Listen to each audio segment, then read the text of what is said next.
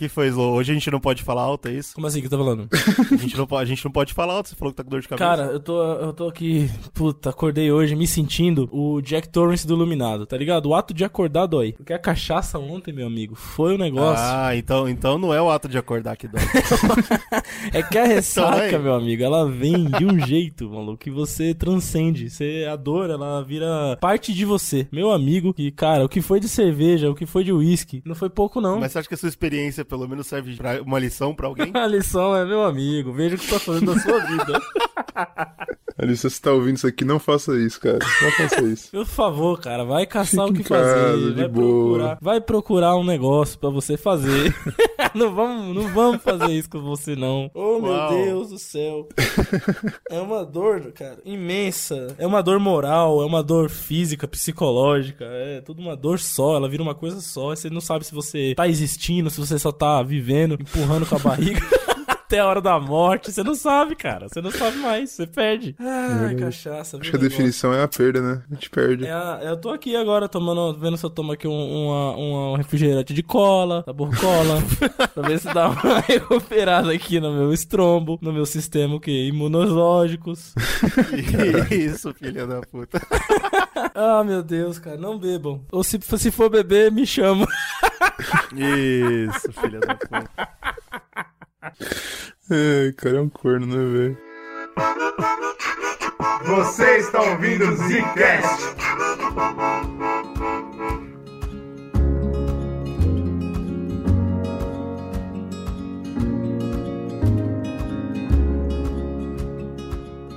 Está começando mais um Zcast no bagulho.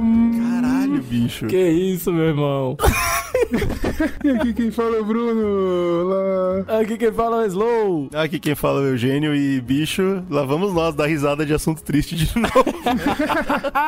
É, isso aí é nossa história, né, Não, cara? o povo tá falando aí que o EasyCast ele tem um humor muito fora do padrão aí, um humor que não tá. ele não tá se portando com nada. Porque hoje nós vamos falar de um jogo que tá impactando aí, tá, tá- virou polêmica, né? Virou assunto na internet. A gente quase chegou atrasado. Só que a gente vai além, né? Como a gente sempre faz aqui no, no Zcast, nós vamos além. Nós vamos discutir o jogo e vamos discutir tudo que engloba aí essas polêmicas do jogo, porque sociedade é isso aí, né? É a internet no seu auge. E são 20 horas pra zerar também, né, cara? Tem um tempo aí, é foda, bicho. Não consigo tirar 20 horas do nada, É, assim. pelo amor de Deus, né, cara? O tempo, o tempo tá curto, o tempo é ouro. Foi o quê? 20 horas pra, pra zerar, mas uns 20 dias antes que a gente ficou pedindo pra Sony mandar o jogo de graça, ela não mandou. Enrolando a gente. Todo Porra, um processo complexo, né, cara? Pois é, É, cara. foda isso. Mas cara. veio, o Brunão teve a oportunidade de jogar Last of Us 2. Eu e o Slow, que não temos o, videogame necessário para tal, a gente pelo menos aproveitou pra a- acompanhar, né, toda a história que aconteceu. Já quem, quem tem internet sabe que esse jogo tá sendo muito falado há um tempo atrás aí. E a gente acompanhou do começo ao fim a história. E agora que saiu e as pessoas finalmente estão dando as opiniões certas delas sobre, sobre o negócio, a gente decidiu dar a nossa, né? E falar sobre tudo que aconteceu pra você que não quis acompanhar a chuva de bosta que aconteceu nas redes sociais em relação a esse jogo. Pois é, cara, porque o jogo ele vem, na verdade, de uma hype gigantesca, né? A gente tem que comentar que são sete anos aí de produção desse jogo que eu lembro quando saiu o primeiro e, e todo mundo falava muito desse jogo, né? Muita gente comprou o console, na época era o PlayStation 3, por causa desse jogo também, né? Então é uma das coisas que, que a Sony ali tinha como carro-chefe, uma das franquias aí que eles têm, né? Dado mais importância e grana, né? Eu paguei um pau enorme quando saiu, cara. Eu fiquei, eu chorei com a história e eu joguei na casa de amigo, assim, eu fiquei maluco com esse jogo. E eu acho que o maior problema, e acho que a primeira semente que a gente pode colocar aí pra tudo que vai dar nessa história é isso, né? Você tentar seguir de, de um jogo tão impactante, né? De um sucesso tão grande. Sim, eu acho que não é só o sucesso, tipo, financeiro e premiações e não sei o que, melhor jogo de todos os tempos. Pois é. Além disso tudo, você também tem uma, uma história impactante. O final dela é muito impactante daquela primeira história. Então você fica pensando, o que, que eu vou contar a partir daqui? tá ligado? Pois é, cara, eu acho, eu acho assim, quando eu penso num bagulho desse, assim, tipo, porra, fizemos uma coisa muito foda. Como que a gente, a gente sempre fala de filmes que caem nisso, né? O próximo sempre tem que ter um perigo maior, sempre tem que ter uma, uma história mais épica e tal. Normalmente, uma coisa que eu acho muito corajoso de se fazer, que eu vejo acontecendo às vezes e que nem sempre agrada a todo mundo, justamente por causa dessa hype, é quando você chuta o balde, assim. Você fala, mano, eu falei sobre isso no jogo 1, foi perfeito. Não tem como eu, tipo, falar de novo sobre isso. Não vai ser tão bom quanto nunca, tá ligado? Não tem como. não, não é o mesmo momento, não é a mesma sinergia, não vai dar. Eu vou virar a história do avesso. Sei lá, eu vou fazer outra coisa. Eu vou quebrar a expectativa tá ligado? Eu acho isso muito corajoso, é perigoso, mas eu, eu, eu seria aquele cara lá, dos acionistas lá, que ia falar, tá aí, eu boto dinheiro nessa porra, muda. Porque você vai quebrar a expectativa, querendo ou não... Não é à toa que você é pobre. não é, verdade. por acaso. Mas querendo ou não, você vai tornar o jogo falado, vai tornar o jogo, como é o caso, né? Querendo ou não, pode falar bem ou mal desse jogo, mas ele tá lá em cima, né? Em tudo que se comenta de jogos, jogos hoje em dia, né? Sim. É, mas peraí também, né? Não é, não é só falar mal, não, porque Fallout 76 todo mundo falou pra cacete também, e cadê ele? Tá, tá enfiado num, num monte de ódio. É, mas aí é uma outra questão, porque eu acho que o Fallout 76 ele prometeu uma coisa e não cumpriu, né? Tipo, exatamente É, o que ele é. prometeu. No caso do Last of Us 2, eles vinham trazendo uma, um mistério aí do que seria o novo jogo, ou a expectativa que a gente cria de pra onde ia essa história, que, assim, não, não seguiu nada que a gente tava esperando, né? Os caras resolveram fazer diferente, resolveram quebrar a expectativa. Eu acho justo, cara, tem que fazer mesmo. Você vai fazer de novo a mesma parada, vai discutir a mesma coisa, tá ligado? Num jogo que Sim. já foi perfeito, que já foi nota 10, tá ligado? É, e só pra relembrar a galera, né, que, tipo, se faz muito tempo o Last of Us 1, às vezes você tá ouvindo aqui o cast, você tá, quer tá por dentro do que tá acontecendo, mas você não jogou, só conhece. É dif- difícil você não conhecer a história do Last of Us, né, cara? Porque é muito famoso. Mas a ideia, justamente, eu acho que o que mais torna o trabalho fácil, entre aspas aqui, eu vou explicar o porquê eu tô falando de fácil, pra você fazer uma continuação, é porque o forte desse jogo não tá no mundo dele. Ah, mas o mundo é incrível, Bruno. É muito bem trabalhado, a jogabilidade é legal pra esse tipo de jogo, a forma como que eles conseguem contar a história legal e tal, mas o que é mais impactante no jogo são os personagens dele. Verdade. Então, como ele construiu o Joe e a Ellie, ele trouxe uma discussão muito adulta pro videogame, né? Que é aquela discussão de você falar de um cara que perdeu a filha e num universo completamente maluco, eles estão vivendo ali no meio que um lugar, um regime autoritário militar ali, escapar daquilo buscando, tendo os heróis ali que são a facção que tipo, ó, a gente tem uma ideia que a gente pode melhorar independente da merda que tá aqui, e o cara nessa situação toda ele encontra uma nova menina e faz aquela história que é até clássica, né, de reconstrução do, do cara bruto que encontra alguém pra defender ali, brincando também, tipo, não ficar aquela coisa muito boba, do tipo assim, ah, é um, um homem forte cuidando da menininha. Porque o jogo ele brinca com você no próprio primeiro jogo. Então você joga com ela, tem momentos em que ela não aceita ajuda, ela se ajuda sozinha, ela não precisa da ajuda do Joe no final das contas, né? No geral, assim, para, aparentemente. Ela, só que ela é uma criança ainda, então ela tá crescendo. Tipo, você joga com tudo isso e eles colocam um final pra você é, derrotar a esperança. Eles constroem toda uma narrativa de esperança. Firefly são a esperança e você tem que destruir eles. Eles colocam você nesse papel. Pois você é, é o grande vilão do jogo. Quando termina o jogo, eu lembro quando eu terminei de jogar, eu fui conversar com o GG, conversar com todo mundo. Falei, Cara, o que, que você pensa? Qual que é a, a sua? O jogo faz isso com você. E aí, cara, olha o que, você, o que a gente fez você fazer. A gente colocou você pra escolher entre salvar uma menininha ou salvar a humanidade. E você salvou a menininha que você conhece. Tem uma discussão bem humana, aliás, né? Exato. E eu fiquei me pegando, co-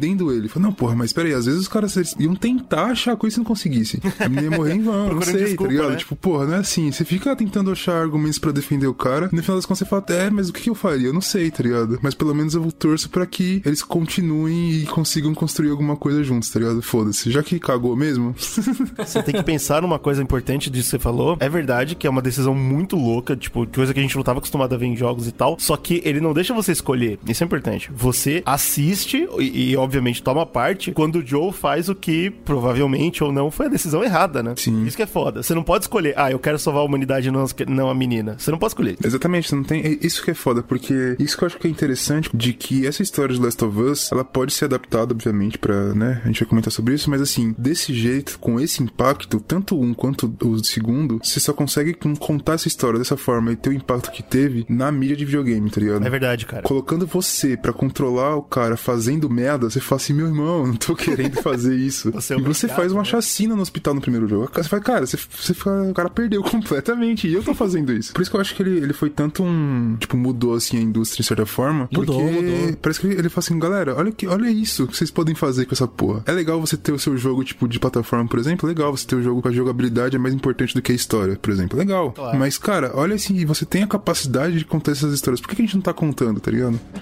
Jesus. Doctor? What are you doing in here? I won't let you take her. Th- Don't come any closer.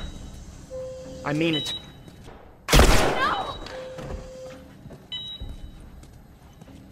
You fucking animal! Harry, shut the hell up. Come on, baby girl. I got you. Desde 2013, quando o jogo foi lançado pra cá, a gente viu cada vez mais os jogos se importando mais com a história, né? Até com esse lance de você decidir coisas do rumo, que sempre existiu nos videogames, né? Você decidiu o que vai acontecer na história e tudo, né? Através das suas escolhas. Mas The Last of Us, ele, deu um, ele subiu um pouco o degrau disso, né? Ele fez a galera começar a elaborar mais isso, começar a elaborar mais esses enredos, começar a elaborar mais essa, esses dilemas, né? Que o jogo transmite. Então é realmente um marco. Entre 2013 e 14, né? Que teve a DLC aí que a gente vai comentar um pouco, foram 11 prêmios que o jogo ganhou, Pois né? é, bicho. Entre eles, melhor jogo do ano, melhor atuações, melhor estúdio, sabe? Os caras detonaram mesmo, eles ganharam muito Não por prêmio. acaso, né? Um nome que a gente tem que falar aqui, que a gente ainda não falou, foi a Naughty Dog. Esse é o estúdio que fez o jogo. E eles se orgulham disso, né? De trazer narrativa pra jogo. Eles têm a série Uncharted toda, que muita gente pode até comentar que o gameplay é bem repetitivo, e é. E é mas mesmo. só se mantém funcionando porque todo mundo se importa muito com o personagem principal. Sim, e a história é muito boa. Quando eles terminaram o primeiro jogo, a ideia era terminar a história lá. Deixar o final ambíguo. E o final ambíguo, assim, entre aspas, né? Tipo, você fez uma coisa muito errada, mas e aí? O que, que acontece daí pra frente, né? Tá, tá em aberto. E terminar aí. Nunca mais ser contada essa história. Tanto que a única coisa que eles tinham planejado foi o DLC que saiu em 2014. O Left Behind, que conta a história antes desse jogo, né? Conta a história de como a Ellie chegou a, encontrar o Joe. Primeiro, que é incrível, né? A história é muito bonita. E, e Left Behind brinca com uma coisa que a gente vai ver no 2, que é um pouquinho de subjetivismo da, da história, que deixa ela um pouco mais mágica. É, tem um trecho específico, né, do 2 que é, Que é bem maravilhoso. muito legal, velho. Fizeram uma coisa que é bastante corajosa também, e é de novo uma coisa que a Naughty Dog, só eles têm coragem, né? Não estão nem aí, que foi falar, ó, seguinte, a Ellie talvez seja bissexual e é isso aí. e largaram e foda-se. E foi muito bom, cara. Poucas ideias, né? Eu lembro que qu- quando teve essa paradinha, eu não cheguei a jogar esse DLC. Mas lembro que quando saiu, a galera começou a jogar. Teve um burburinho, mas ele foi pequeno, né? Até, tipo, falaram e olha lá, os caras fizeram, ai, que porra aquela lá? E psh, morreu, né? Não ficou voltar agora, né? Por quê? Porque é DLC, né? Então ele é menos impactante se você for considerar. Muita gente não jogou, e mesmo pra quem jogou e é escroto e falar, não, eu não quero gente ah, LGBT nos meus jogos, pode considerar que não é nem canônico e larga a mão. Então, meio que a Naughty Dog, ela, ela deu um passo bem seguro, né? Apesar do sucesso que foi, né? Porque adivinha se não ganhou prêmios de novo, né? Esse DLC. Mas sim, ficou, começou com esse primeiro contato pro público. Talvez tenha sido até isso, né? Os caras pensando, ó, vamos fazer um primeiro contato com algumas novas abordagens que a gente vai fazer nos personagens. Tipo esse lance, né? Dela ter uma relação ali aparentemente homossexual, não se sabe, né? Pelo menos deixar em aberto e falar que essa história pode ser contada. Pelo menos chamou a atenção da HBO, né? Exato, a HBO já comprou os direitos é, um pouco depois. Antes de- deles anunciarem a, a continuação, que eles iam fazer uma continuação, que foi uma- um baita de um anúncio também na época, eles a HBO mostrou interesse lá e resolveu comprar os direitos do jogo. Só que até hoje os direitos do, do- da HBO ela é em relação ao jogo 1. Então não se sabe se eles vão seguir exatamente a história do primeiro e do segundo, né?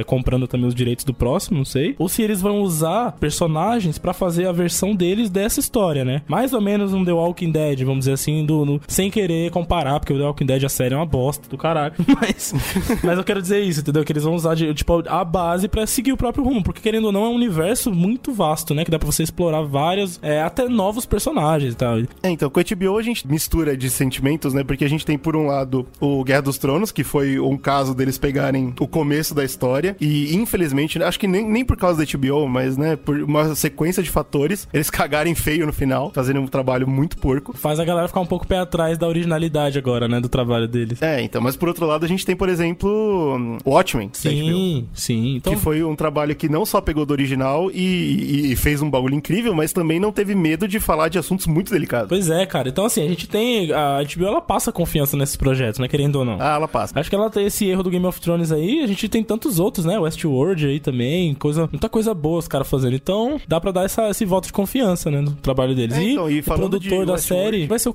o desenvolvedor do jogo, o diretor do jogo, né? Pois é, o Neil Druckmann. E falando de, de Westworld, a gente tem que falar sobre a carreira desse maluco pós Last of Us 1, que ele foi o diretor de, de roteiro, né? Ele, ele que controlou ali a narrativa. Ele, quando ele foi trabalhar pro 2, e ele já realmente tinha uma ideia pra história e tudo, o diretor do jogo original, ele pulou fora, que foi o Bruce Staley. Ele, ele saiu da Naughty Dog porque ele tava cansado e tal. Muito dinheiro cansa, né? Eu acho. Puta que pariu. Mas pro, pro 2, ele falou: beleza, então eu vou me tornar. O Neil Druckmann né, virou o diretor do jogo. E ele chamou uma roteirista de Westworld, a Hayley Gross, pra ser a, a, rote- a diretora de roteiro. Eu, eu gosto dessa parada, que ele, ele é muito ligado, né, mano, na galera, principalmente uma galera boa de produção, assim, né? Porque Ah, é. a, a parte ah, interessante dessa produção ainda do Neil Druckmann, né, que é o cara que desenvolve a direção, é que ele trata como se fosse uma produção de cinema mesmo, né? Produção de TV e tal. Tem uma coisa, cara, que eu fiquei, eu achei muito, sei lá, muito louco louco que eu nunca tinha pensado nisso, né? Porque tem uma entrevista dele que eu tava vendo que ele tá com os atores, né? Do que fazem o Joe e a atriz que faz a Ellie. Eles não fazem só a voz, né? Eles fazem. Eles atuam a Sim, parada. sim. Tipo, é engraçado quando ele tava falando sobre o roteiro da história e como, como eu tava dizendo, né? Que o mais importante pra Last of Us são os personagens. Então, tipo, como se fosse um roteiro de filme mesmo. Falando que os Uhum. atores eles estavam, tipo, não, peraí, a Ellie não faria isso, tá ligado? Tipo, dando tacos no, no roteiro. Um na laboratório atuação mesmo, deles. né? De personagem. Isso é loucura, né, cara? Não sei, eu nunca tinha. Você não vê isso em jogo, porque É. o normal de, de roteiro de jogo é que o gameplay vai liderar. Então, assim, o que, que a gente consegue fazer na história com o que a gente tem aqui do jogo? Ah, então a história vai ter que mudar isso, isso e isso. E como o Brunão falou, o Neil Drake, o Druckmann não, né? Ele viu o contrário. Eu quero contar essa história e o jogo que se vire. Exato, e vocês que deem um jeito de, de montar em cima disso, né? Então, é, recentemente ele anunciou que pra série da HBO que ele vai produzir, ele vai escrever junto com o Craig Mazin, que é o cara que desenvolveu Chernobyl, a série, né? Puta merda. Então, né, pô, o cara ele vem buscar só a galera boa, porque ele trata o projeto as- nesse naipe, né? Naipe de, de coisa grande, de, de grande produção mesmo. Mas é, velho. Os videogames hoje em dia eles ganham mais dinheiro que cinema, bro. Ganha. Pois é. E, e é muito mais caro de fazer também. Nessa mesma entrevista, o pessoal pergunta, né? Pô, legal, então você tinha uma ideia, você já sabia que você queria fazer, tipo, revirar a história do primeiro, chocar muita gente. Como que foi quando você foi falar com a Sony, né? E ele falou, mano, a Sony confia na gente de olhos fechados, velho. eu cheguei e falei, ó, eu quero causar, vou, mano, matar personagem, vai ser um desastre. A Sony falou, legal, faz lá. Vai lá, vai lá pra ver. Deixa eu ver você fazendo. O que é mais engraçado da história que ele conta é que ele falou: Ó, eu vou matar vários personagens, vou falar de violência, vai ser, sabe, vai ser ruim. Quem jogar vai sair triste. vai ser um péssimo jogo. Aí os caras da Sony falaram: Ó, tamo- lemos o roteiro, nosso único problema é com essa cena aqui da maconha, o resto foda-se. tipo, uau, tá ligado? Caralho. Tamanho absurdo, né, mano? Mas é, é legal saber que pelo menos, eu não sei, tem, tem algumas empresas que nem a Nintendo que eles mantêm todos os projetos muito pré- próximo do peito e tem essa. A Nintendo é quase a Disney no que diz respeito a tipo, ah, tem que ser pra família e tal. E, e é legal saber que pelo menos algumas empresas ainda estão dando total liberdade, né? E a gente vê o peso que isso gera em toda a discussão que a gente vai ter aqui hoje e nas vendas de Last of Us. E eu espero que continue acontecendo, né? Sim, sim. Tem vários mercados, né? Tipo, igual filme. Você tem vários tipos de filme e vários tipos de jogo pra você jogar. Você pode, sei lá, tipo, pô, tô afim de jogar é, Zelda, bagulho mais família, jogar um Mario, que é divertido e jogar. Beleza, eu quero jogar um Fifinha. Fifão, Fifão, respeita, Fifão. Não, pô. Se você quer jogar, pô, eu quero um bagulho adulto pra sair triste mesmo. Eu, eu gosto de ver filme ficar triste. Sai triste é o Aquele detalhe. filme que importante. machuca, você vê e fala, puta que pariu. E traz aquela. Faz você refletir, te incomoda. Eu gosto de ver filme assim. E não só filme, eu gosto de ler livro assim, gosto de ler quadrinho assim. Então por que não posso jogar um jogo assim também, tá ligado? Qual que é É. o problema? Eu acho que isso também é uma coisa que a indústria dos videogames ela tá passando por essa mudança de assim, cara, tem coisas diferentes, tem coisas distintas e você pode aceitar isso, tá ligado? Ah, mas eu não quero jogar. Beleza, não joga, joga outro, não é pra você.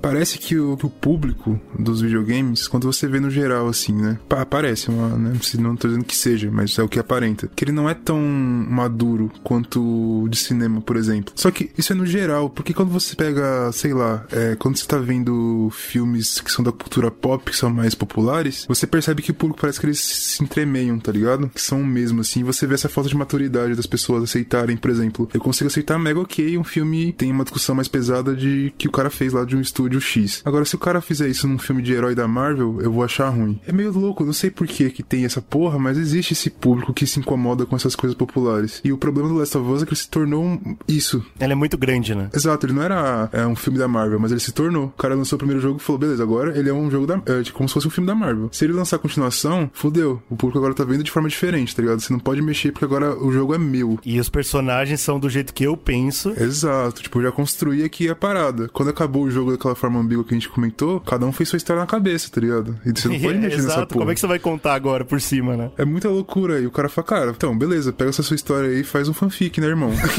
eu vou é. fazer a minha aqui, porque a Sony deixou eu fazer. Então é isso, parça. Você aceita e que dói menos. right? We've never shied away from the fact that we said there's going to be fans of the first game that don't like this game, and this is the reason why, because we killed Joel in this fashion.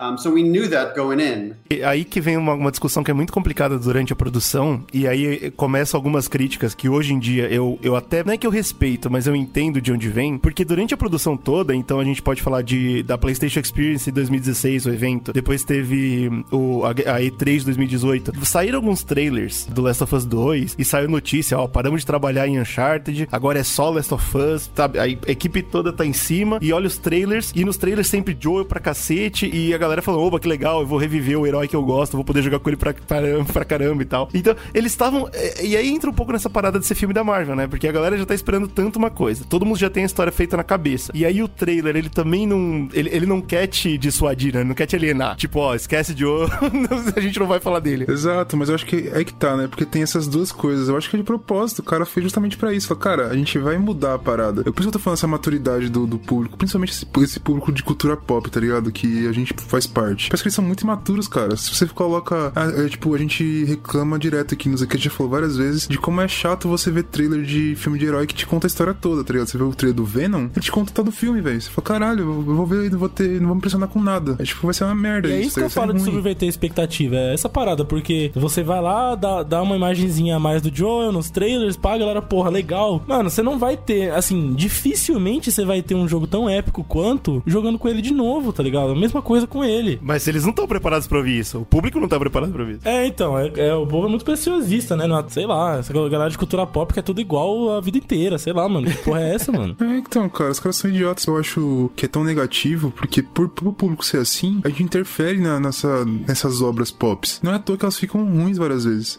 é tipo o cara que Lost, ele se perdeu muito porque ficou- ele virou muito grande, ficou muito pop e a galera começou a opinar muito. Pô, peraí, agora eu quero mais disso, eu quero mais daquilo. Cara, você não tem que saber o que você quer. O cara tá produzindo uma coisa, ele vai ter uma ideia do que ele quer contar, a história vai contar. Se você quiser, é ótimo. Se você consome. Se não quiser, você não consome. Ponto. Pois é, o cara Mas- tem uma é ideia pra muito passar, ele complicado. tem que passar até o fim, cara. Mas quando você tá falando de vendas, você não pode vender essa ideia, né? Você não pode falar, ó, galera, eu vou fazer o jogo do jeito que eu quero e foda-se. É, aí quando você, você fala de falar isso, mercado, né, aí já muda um É, pouco o quebra, papo. quebra muito suas vendas. E aí, a- aí a Sony eu acho que não ia gostar. A Sony liberou a narrativa, mas eu acho que eles controlaram muito essa parada dos trailers. Tipo, ó, pelo menos engana, galera. Pelo menos engana pra, pra, pré-venda é, fica bombar. as duas coisas, né? Pode ser que, tipo, o cara, a própria produção falou, foda-se, põe o Joe e já era o que ele vai vender. Mas eu acho que se eles usaram disso, ele usou pra história que ele queria contar, tá ligado? É igual quando sei lá, filme do, do Star Wars, que, tipo, o cara não pode contar o roteiro pra ninguém, o roteiro fica escondido, os caras mudam o nome, tem umas porras assim que os caras fazem nesses filmes que são Sim, muito sim. populares, que a galera fica travada, eu quero saber o bagulho, então eu tenho que te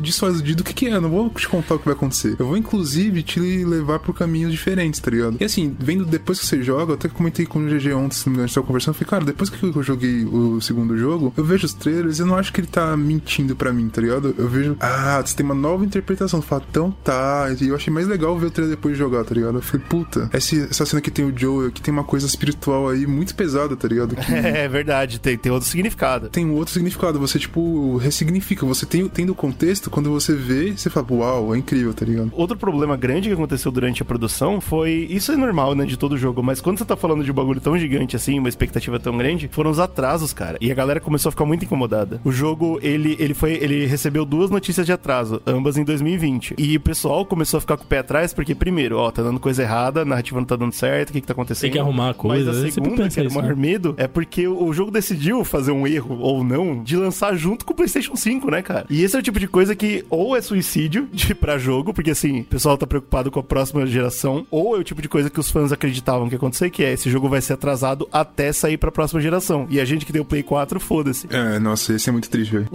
Entendeu? Mas só que você começou- parando pra pensar, o primeiro jogo ele foi assim também, né? Parece que o Last of Us, se você jogar o, no PlayStation 3, comparando com qualquer outro jogo que você joga no PlayStation 3, ele, é- ele parece ser superior. Parece que eles conseguiram, tipo, eles deixam pro final da geração, pra depois que, tipo, a galera já aprendeu a mexer naquela porra, tá É, ligado? já, a gente já, tá já aqui usa o aqui, máximo mexer. do, do- da plataforma, Vamos né? tentar é, vamos extrair o máximo possível dela, tá ligado? Se você assiste as, as cinemáticas que não são cinemáticas, mas sim são o jogo normal, né, do Last of Us 2, você percebe isso, né? Parece que eles tiraram, mano, ouro, né, de dentro do Não, do- cara, do esse Play jogo 4. tá muito incrível, velho. É Tecnicamente, surreal. sim, é, é, o- é o muito que você surreal. esperaria ver no Play 5. E tá no Play 4. Depois que eu terminei o 2, eu fui jogar o 1, obviamente, né? você fica maluco querendo jogar essa porra pra sempre. E jogando o primeiro jogo, eu, eu olhei e falei, cara, que bagulho feio em comparação. e era uma das coisas mais lindas que eu tinha jogado na minha vida, tá ligado? E agora é uma coisa feia. Eu tenho medo de jogar, inclusive o remaster, porque na minha cabeça ele ainda é lindo. eu, não quero, eu não quero ver. então, melhor nem estranho, ver cara. tipo, deixa quieto.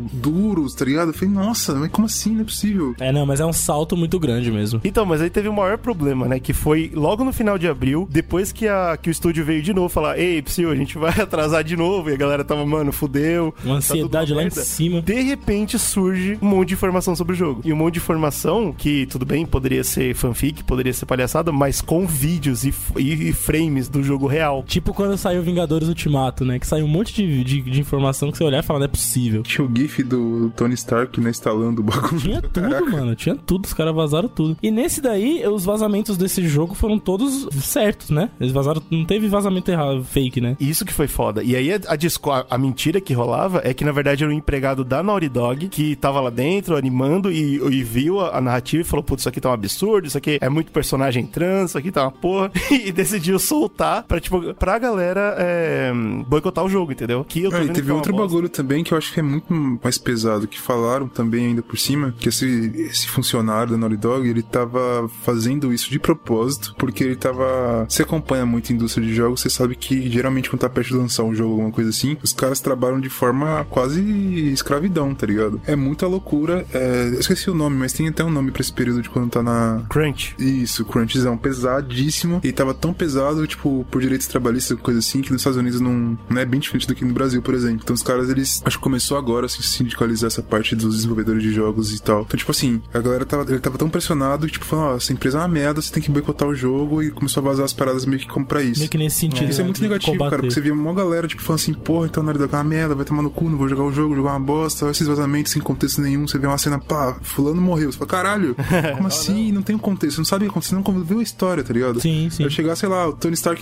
se, eu chegar pra- se você não viu o Ultimato, eu falo, porra, o Tony Stark vai morrer. Você fala, cara, sem, sem contexto, é uma merda, que bosta, por quê? Porra, como assim, né? Agora, quando você vê a história, perfeito, cara, foi- é, tinha que ser assim, não tinha outro, entendeu? Muito louco, cara. E aí o foda é porque você fica, você cria um hate, a galera começou a dar nota negativa e o cacete, por uma mentira, porque não foi isso. E é muito engraçado porque assim que esse jogo tava entre essa fase de vazamentos aí, né, e, e pra estrear, o Neil Druckmann tweetou, né, uma mensagem. Porque ele não viu, ele não, não, sei lá, acho que o cara não teve tempo, né, com essa bagulho de lançamento aí, ele não teve tempo de analisar com calma, mas ele viu a quantidade recorde de avaliações, né?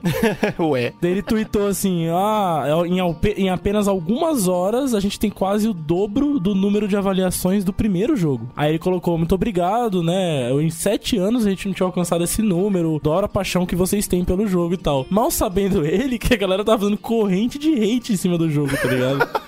Tipo, mas pensa aí, mano, em horas os caras conseguiram dobrar o número de avaliações de sete anos do primeiro jogo, tá ligado? E só falando bosta. E o maior perigo, isso na toda a nossa, nossa cultura de fake news, a gente sabe o maior perigo disso, que é o que o Brunão falou. Essa parada de crunch é verdade. A Naughty Dog realmente faz isso. O, o Neil Druckmann é conhecido como um carrasco lá dentro, porque ele é tão louco pela narrativa dele que ele quer que você se foda. Você Quer vai que você trabalhar. trabalhe até morrer pra lançar o bagulho. 12 horas e foda-se. E aí tem fundo de verdade, que de fato existe a cultura de crunch dentro da Naughty Dog, mas não foi lá de dentro que saiu o vazamento. Aliás, não foi um, um empregado de lá. Então, tipo, um pouquinho de mentira e um pouquinho de verdade, você mistura tem a fake news perfeita e a galera vai embora, tá ligado? Sim. E você destrói, né? Destrói o, o cara. Se for, tipo, você destrói a, a imagem da empresa, né, cara? Então, os, os empregados tiveram que se juntar pra falar, ó, é o seguinte, os caras abusam da gente mesmo, mas a gente ama a história, cara, não seja burro. Mas descobriram a fonte do vazamento ou não? Então, a- a- ninguém conseguiu marcar o certo, mas é, todo mundo tá falando que é, tipo, a definição final foi hackear mesmo. Alguém conseguiu um pacote de dados que tava passando de algum lugar pra outro lugar e passou a mão.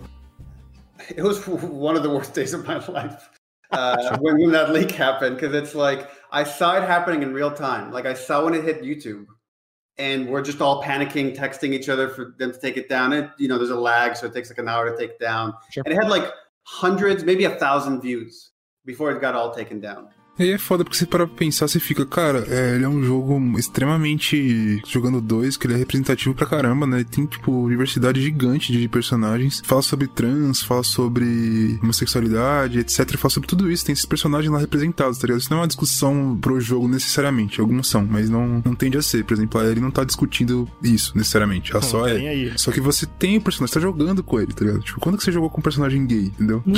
Mano, A não ser seja, por exemplo, os caras do, da porra do God of War lá que ficaram esse retcon maluco aí, que faz sentido, né? O cara é grego, faz total sentido que ele seja bissexual mesmo. Não existia nenhum Só que os caras, não era tipo, isso não tá na, na história, tá ligado? Do, do jogo, necessariamente. Os caras ficam, parece que eles estão querendo levantar uma bandeira só pro personagem. Aí é fácil. Aham. O que eu, o que eu acho mais difícil, mais complexo, o que eu achei tão incrível nesse jogo é ele colocar essa representatividade lá e você jogar com esse personagem. E você desenvol- desenvolver o enredo dele, né? A parte dele. Não só esse negócio de essa falar parte que muito- é e muito boa. E aí, qual que é a, a fita que dá? Cara, quem criou essa narrativa, essa fake news, news pra derrubar o jogo, por quê, entendeu? Eu- é muito difícil eu acreditar que seja assim, ah, se foi alguém simplesmente que viu o vazamento e achou aquilo um absurdo, sei lá, fulano morreu, eu achei um absurdo. E eu vou destruir a imagem da empresa. Parece muito mais ser uma pessoa preconceituosa, tá ligado? Não sei, cara. Hoje em dia a gente tá vivendo uma fase de polarização, certo? A gente tá polarizando tudo. Por exemplo, aqui no Brasil nós polarizamos um fármaco, politicamente falando. Pois é um, é. um remédio, que é a cloroquina, que virou alvo de polarização política. Ela é, ela funciona pra quem tá a favor do governo e ela não funciona pra quem não está a favor do governo. E ninguém tá lendo os artigos que falam ciência, né? Ciência é sobre, exato, ninguém tá lendo os artigos que falam sobre funcionar ou não, né? Sobre ela. Ninguém tá entendendo isso. E isso tá acontecendo no mundo todo, tá ligado? Tudo bem que tem países aí que estão querendo fazer com muita força, muita vontade, que nem o Brasil, mas os É, Estados os Estados Unidos cima, tá né? fortíssimo também, né, cara? Tá, e, né, Estados Unidos, a discussão, o epicentro tá lá, na, na- desse jogo tá lá. A galera olha isso antes de entender como é o jogo, porque pra mim qualquer mudança que venha a acontecer, que for boa e que seja legal, pra mim tudo bem, tá ligado? Eu não vou, ah, meu Deus, vocês querem lacrar, né? Que a galera fala que quem lacra não lucra. É, Porra, de lacração. eles acham que é isso, tá ligado? E aí, então, qual que é esse movimento? É realmente um, um discurso de ódio, assim, em cima da polarização que tá acontecendo. Não é só porque o cara falou, ah, eu acho que mudou e ficou ruim. Não, o cara falou, vai ser ruim porque eu não gosto disso, tá ligado? Eu não gosto dessa bandeira, dessa, desse movimento que tá existindo agora, essa representatividade das minorias e, e essa nova tendência aí de quererem discutir esses temas e tal. Essa galera realmente, ela tem dentro, né, da, dela um preconceito muito forte, um negócio muito, muito enraizado, tá E ligado? você vê isso porque só, mano, um preconceito absurdo que acontece logo no- nesse momento que, do vazamento, que pra mim é, é muito gritante disso que o Slow tá falando, porque saiu, por exemplo, a existência da personagem Abby. E a Abby é uma moça que é bem forte, né? Ela é bombadona e ela usa, tipo, corte de cabelo é, curto, ela, ela não tem muito seio e tal. E aí, mano, a galera. Daí eles falaram, legal, essa é uma pessoa trans. Tipo, pô, do nada, tá ligado? Só por causa do jeito que ela parece. E, e aí virou um hate enorme, porque assim, ó, tipo, a galera começou, pô, eu já aceitava que ela era gay. Agora vocês vão me botar um trans na história? Vai se fuder. E, e pior, existe um trans na história e nem é ela. Mas foda-se. Por isso que eu tô falando, cara, esse jogo ele é muito representativo em várias coisas, né? Você tem, por exemplo, é, a Ellie, a namorada da Ellie, ela tem traços meio árabe, árabe sei lá, alguma coisa assim. É, o melhor amigo dela é, é, tipo um oriental. Você tem a Abby, que ela é uma mulher, a estrutura corporal diferente, né? A Ellie também, a Ellie não tem. Ela, ela- nesse jogo ela tá. Ela não tá encorpada, né? Ela tá, tipo, bem. Ela veste, veste roupas largas, ela. Tá ligado? Tipo, eles respeitam tudo isso nos personagens, tudo isso tem a ver com a história. A Abby ser forte, por exemplo, ela não é forte por ser. Poderia, mas não é. Ela poderia só gostar Então, existe- de malhar, existe um por motivo exemplo. narrativo e tal. Mas tem um motivo narrativo dela ser. Tudo Tem toda a história dela, o background, trás, né, cara? Eu vou, eu não joguei o jogo, tá? Então, meu papel aqui nesse cast vai ser, enquanto a gente vai falando, eu vou trazendo o que os caras estão falando na internet sobre Opiniões cada, cada- odiosas, né? Exato. Por exemplo, quando surgiu essa parada aí da Abby, quando ela finalmente foi, ficou, é, saiu os conceitos dela, antes da galera jogar propriamente, tá? É, é, isso é importante deixar claro, né? A maior parte do que saiu foi tudo antes do jogo sair. Antes da galera jogar, então eles já estavam. Essa onda virou realmente uma bandeira de, de luta política, né? Antes de você conhecer a- o próprio conteúdo do jogo. A- essas informações, quando saíram, viraram, então, ponto de discussão política. A galera que é a favor comprou, comprou a ideia, tipo, legal, isso é bom, porque tem representatividade. E a galera contra começou a, atacar, né? Sem, sem conhecer a história, sem nada. E uma parada que eu vi que, que é muito. Mano, é um meme que rolou bastante nos fóruns que eu vi. É uma imagem da Greta Thunberg. Vocês viram? Essa, é um meme que mistura a Greta com a Abby. Deixa a Greta bombadona. E pra dizer o quê? Que é tipo lacração, da, assim, sabe? Tipo, jun- juntando as coisas. Pra você ver como realmente é uma parada política, né? Porque a galera, essa galera não gosta, por exemplo, da, da Greta. Tá tudo errado que ela fala, né? Os bagulho lá. A galera não gosta. Daí eles já linkam figura pública que eles não gostam com a personagem, já pra poder pegar a cabeça desses idiotas e já botar tudo no mesmo, no mesmo saco, tá ligado? Pois é. É muito importante deixar claro que uma não tem absolutamente nada a ver com a outra. Nada, Mas, né? nada a ver. Nada a ver, mas eles fazem isso, eles, eles generalizam a parada pra você criar só o ódio em cima de tudo, Porque né? ambas, ambas perturbam a visão machista de que, tipo, o único cara que pode falar do meu futuro é um homem e o único cara que pode ser um herói bombado de jogo é um homem. Então é homem, homem, homem, homem. É muito doido, cara. E é foda isso. Eu fico nojento, cara. triste de saber porque essa- esse tipo de, de reação do público, no geral, ele é... Eu não sei, eu acho que a galera pensa assim, pô, eu vou dar hate, vou boicotar porque eu quero que façam do jeito que eu quero. Só que, de certa forma, eu acho que você acaba fazendo todo esse, esse barulho, deixar as pessoas que investem dinheiros pra que essas histórias possam ser contadas, é, fiquem com o pé atrás e não deem dinheiro. Óbvio. Então, tipo, as boas histórias não vão, não vão sair, porque. É, e, tipo assim, isso não quer dizer tudo isso que a gente tá falando aqui. Ah, você deve estar pensando, você tá ouvindo e não tá muito por dentro, você tá pensando assim, pô, então foi um fracasso o jogo. E não foi um fracasso comercial. Foi uma vitória incrível, mano. Muito pelo contrário. Então, tipo, é, e, a galera que jogou de fato, depois deu uma mudada, assim. Apesar que o. tá muito forte. É aqu- aquela parada, né? Por mais que seja a minoria que esteja achando isso tudo horrível, não parece ser na internet. Porque eles são muito barulhentos, tá ligado? Eles fazem muito barulho. Aham. E as pessoas que gostaram, por exemplo, ou que, tipo, é, parece que eles não conseguiram. Assim, no Brasil, nos canais brasileiros, eu percebi que não, não é bem assim. Tá muito mais normal, tá ligado? Mas se você for ver, for ver, tipo, o YouTube gringo, tipo, do americano, cara, é um chorume, assim. É, É só bosta, nojento, só bosta. cara. Você não encontra ninguém conversando sobre o jogo. É só falando de coisas malucas. Inclusive, gente falando assim, cara, esse jogo é ruim. Aí eles pioraram até os gráficos. Eu, Como? como? Animal.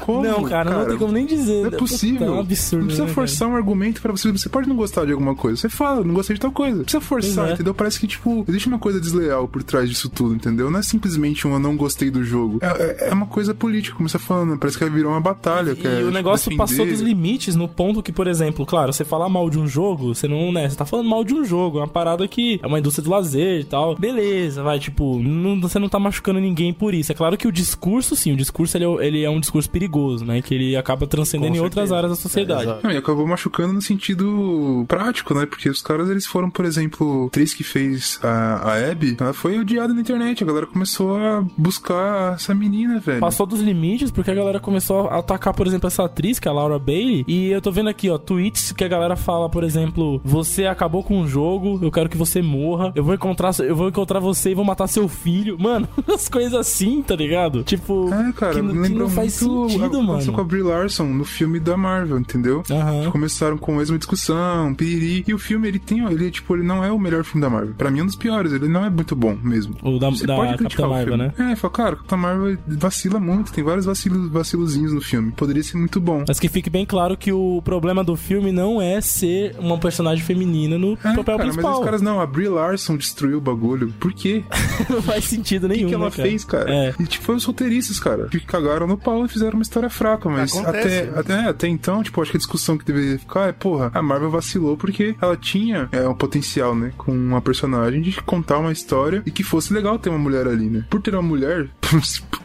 por incrível que pareça, por ser uma mulher como protagonista, é, os holofotes estão lá, a galera que ah, vai ser uma merda, vai ser bom, antes de ver o filme, né? E saiu o filme, ele foi um filme ok. Tem filmes da Marvel piores do que ele, mas não, não, não deu a mesma discussão. Ninguém falou que vai matar o ator, ninguém falou que tem que cancelar o contrato dela. Por quê, velho? A menina não fez nada demais, tá ligado? Exato. Porque é moda, é porque os caras gostam de odiar, cara. E aí, só porque vocês estão falando de briga política, tá? Eu só quero deixar um ponto aqui solto na discussão, que é o jogo foi banido na, antes de sair, tá? O Last, o Last of Us 2. Ele já foi banido na Arábia Saudita porque lá a religião não deixa gay. Então, você Já tá sabiam que ia ter essa discussão, já baniram. Então, quer dizer, a É gente foda, não precisa né, nem cara? só falar de política isolada, né? Que a religião tá aí com tudo também. É, o claro. Mas isso aí, esse conservadorismo bizarro aí, ele, ele envolve isso aí também, né? A religião, ela vai nesse mesmo caminho, né, cara? Então é complicado. Bom, eu acho que é é importante deixar claro pro ouvinte, então, que não quer ouvir os spoilers e não quer saber ah, mais sobre o jogo. A gente vai parar aqui de falar sem spoiler, então a gente vai começar a entrar mais na narrativa. É, não ouça essas palhaçadas que a galera tá falando online. O jogo é Jogue o muito jogo. bom. Com Se certeza. você não curtiu o jogo, por, sei lá, não gostei do gameplay, não gostei da história, ok, tá ligado? Mas não venha comprando esses discursos de ódio sem você conhecer o bagulho, sem você dar a chance de, de entender o jogo e tal, a mensagem dele, né? Mano, o que eu vejo de comentário no Facebook, tipo, ah, eu queria muito comprar o jogo, mas depois que eu vi tudo que acontece na história, eu não vou comprar. Caralho, cara, para de ser burro, cara.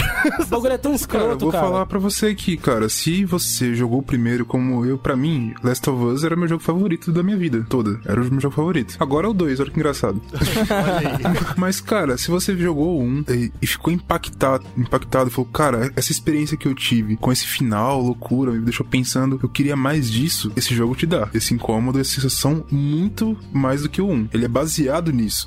o jogo foi feito pra ser um incômodo. Aham. Usar a narrativa de te colocar no controle pra fazer alguma coisa que você não concorde necessariamente, aqui ele quer dar um peso pra isso. E ele quer colocar pra você fazer, contar uma história inteira com essa ideia, tá ligado? O que o Drunkman pensou foi, cara, isso que a gente fez, essa ideia, a gente pode ter, contar uma coisa complexa e aquela, tipo assim, se o primeiro jogo, pra mim, já é muito difícil você adaptar pra conseguir passar aquela emoção, esse é praticamente impossível, porque assim, ele é baseado em você ter controle desses personagens, tá ligado? A narrativa dele é baseada, o jogo foi construído com isso, na minha visão. Então, tipo, cara, se você gostou, vai jogar que você vai se impactar bastante. Gente vai ficar bastante impressionado. Pode ser que você não goste de alguma coisa ou outra da história, por exemplo. Pelo as menos vai ser pessoas, né? sua opinião, né? Que- Mas aí, é, então, aí beleza. Aí você comenta depois com a gente, mas vai lá jogar que é uma boa, velho.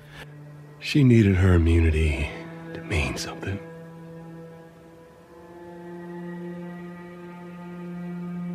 Maybe I was starting to buy into that old cure business. Maybe I just wanted to do right by her. And then we made it.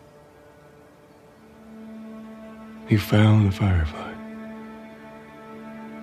Because of her, they were actually going to make a cure.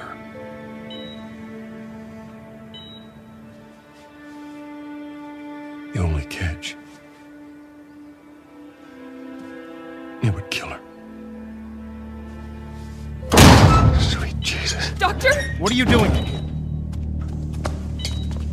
I won't let you take her. This is our future. Think of all the lives we'll save.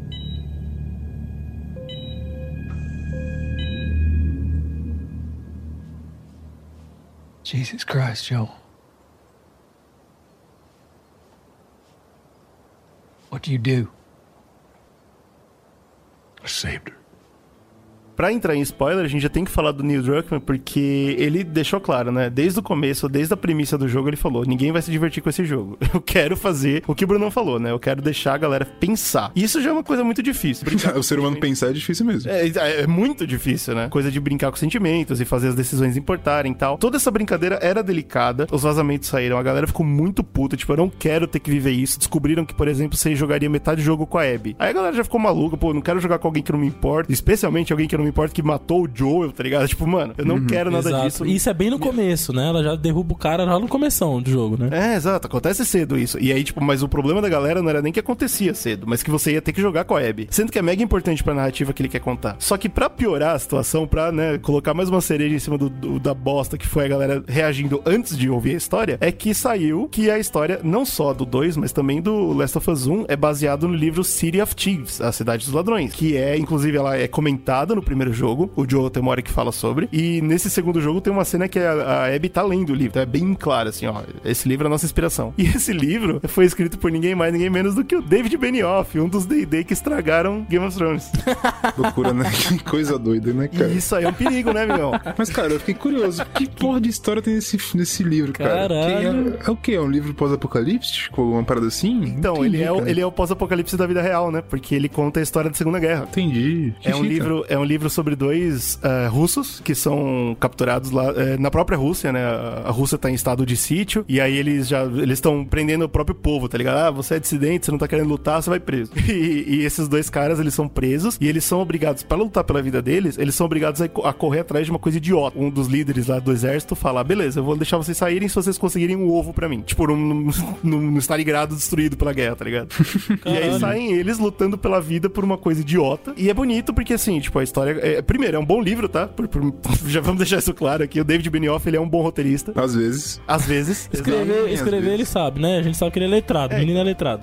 É, pelo menos escrever ele sabe, exatamente. E eu acho que também ajudou porque a história é pseudo-real, assim, ele meio que tirou bastante da história da família dele. Então. Legal. Tem umas críticas boas também, né? Esse negócio É, de você perder sua vida por uma coisa idiota, né? Tem- Guerra é sobre isso, né? Guerra é sobre Só isso. que, aí que eu acho que é uma coisa curiosa que talvez. A gente vai entrar nessa discussão, tá? Mas no livro existe beleza na guerra, né? Esses dois personagens que se fodem todos e, mano, passam pela maior desgraça. Você vê as piores coisas que o ser humano pode fazer. Olha isso, tudo isso vai pro jogo. Mas também eles encontram amor, por exemplo, né? Então, Eles, tipo, eles- conseguem- meio a tudo aquilo, ainda existe, sei lá, alguma esperança de, sei lá, um É, final entendi. possivelmente pode ser bom ou não, tá? alguma coisa assim, né? Existe uma esperança, entendeu? E aí, tipo, eu acho que talvez o maior problema de Last of Us, agora ignorando todos esses idiotas falando de palhaçada, mas pensando na, na história mesmo, é que talvez eles ignoraram essa esperancinha aí que, que faz bem, né, pro ser humano, quando você tá lendo uma história e por mais bosta que seja no final, pelo menos tem uma luz, você fala, puta, tá, né?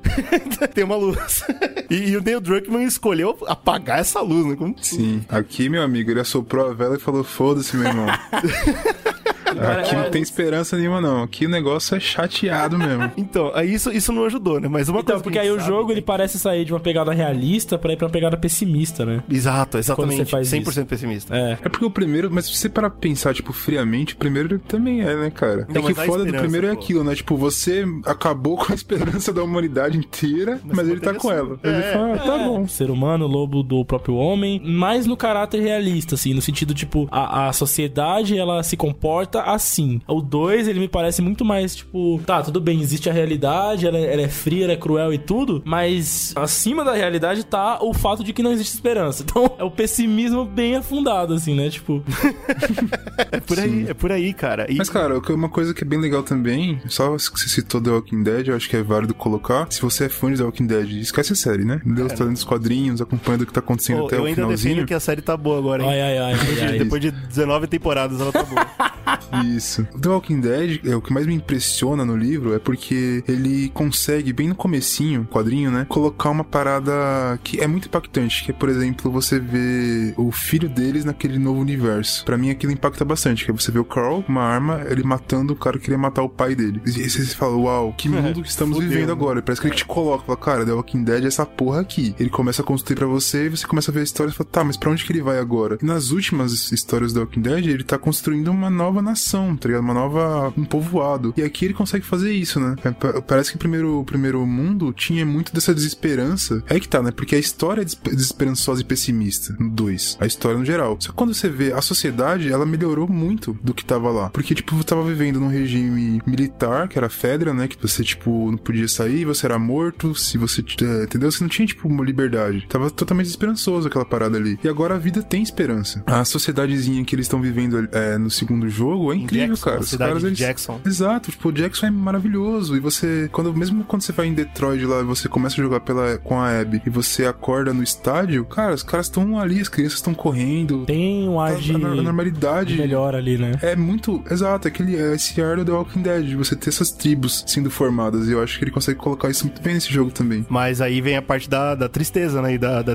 da- Sim. do pessimismo. Porque a história é sobre. No, é, tipo, no fundo, você vê a história do universo melhorando, entre aspas. Muitas aspas. Porque tá uma merda e agora tá menos merda, mas tá merda ainda. Mas do personagem, não, cara. A história do personagem é character driven total. E ele queria falar muito sobre violência, né? E é por isso que a gente vê a violência tomando um, um aspecto tão grande no jogo, né? E aí a gente tem que falar disso, porque tecnicamente evoluiu muito o jogo, comparado com o. Aham, porra. Que um, com um corno que falar que o gráfico piorou. Não, isso aí é sacanagem. Mas, mano, cara é o que eu louco, vi né, sobre é, edição de som desse jogo, mano. É, exato. Puta que exato. pariu, é muito foda, muito foda. E o próprio Neil Druckmann falou que eles, eles sentaram e falaram: legal, o PS4 vai até aqui, vamos chegar nesse teto e vamos trabalhar tudo pra deixar a narrativa mais clara. E isso pode ser uma crítica, até eu vou entrar nisso. Mas o que, que a gente vê de muito bom, por exemplo, que evoluiu na parte da violência? Uma coisa que eu notei, de primeira, eu acho que o Brunão também, assim que ele começou a jogar, é que até os- o, gemido do zumbi te deixa chateado. Você sentiu essa porra? Sim, velho. Porque é, bizarro. humano, praticamente. É tipo, você você para de ver o zumbi como uma criatura. Eu- A primeira vez que eu ouvi um zumbi gemendo no Last of Us 2, eu falei, isso é uma pessoa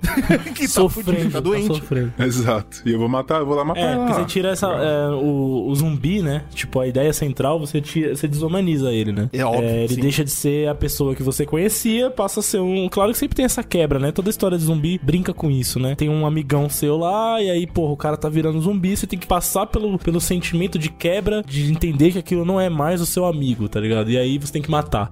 E nesse jogo, ele, ele brinca um pouco mais ainda com isso, né? Que ele fala, independente se você conhecer ou não, você consegue identificar mais o zumbi como alguém. Isso. Porque ajuda muito quando você vê um zumbi e ele tá feral, né? Ele grita feral, ele urra. Agora esses não, eles se gemem, mano, de dor. é horrível. É, é uma merda, velho. Mas tem uma coisa, cara, que, como o GG falou, né? Tem o- essa parte do zumbi é impactante, mas, cara, os inimigos, irmão, humanos, é triste, cara. Vou te falar que teve uma cena específica que eu não entendi o que tava acontecendo. Eu tava jogando aleatório, que apareceu dois vilões lá, que eram dos Scars, né? É dos assim que a gente queria ver, né? A gente queria ver assim, dois vilões. Ponto. É, dois vilões, porra. Eles estão andando ali, eu me escondi e falei, opa, matar, né? Que é assim que matar, joga. que aí é né? mais Assim fácil. Vou passar. Eu posso, tipo, se eu não matar eles, eu vou ter que passar agachadinho, eu não vou conseguir explorar. Eu quero explorar ali, vai que tem algum bagulho importante. Aí eu falei, cara, eu vou matar porque é mais fácil. Eu matando esses vilões, eu consigo, tipo, explorar a área. E aí eu matei um lá. Cara, o segundo, quando eu taquei, acho que foi uma flecha que eu joguei nele, e só que, tipo, eu não segurei tudo, então ele não matou de uma vez só. ela caiu ajoelhada pedindo pra eu não matar ela, eu matei de imediato. Falei, meu Deus do céu.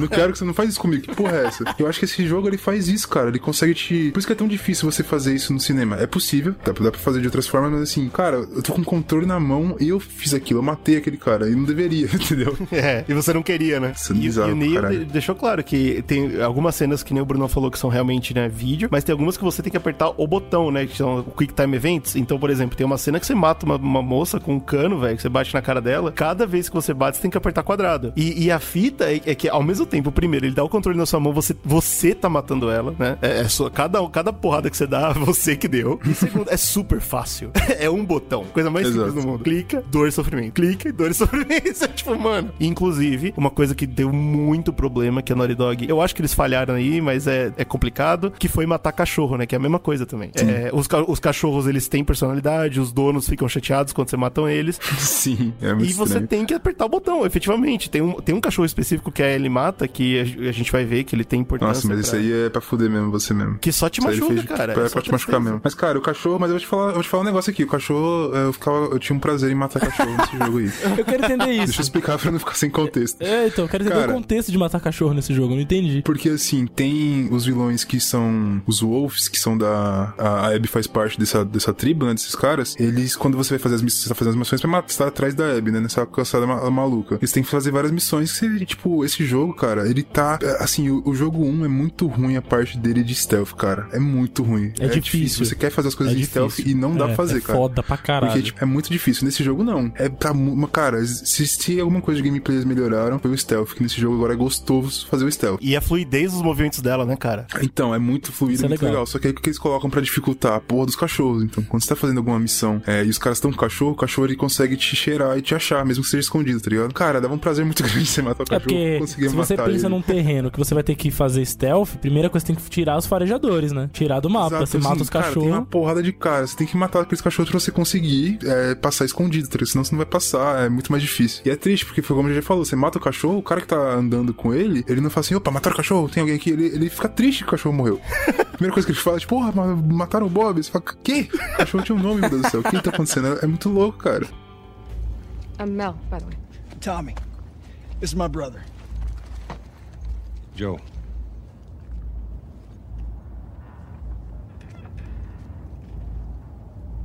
Y'all act like you heard of us or something.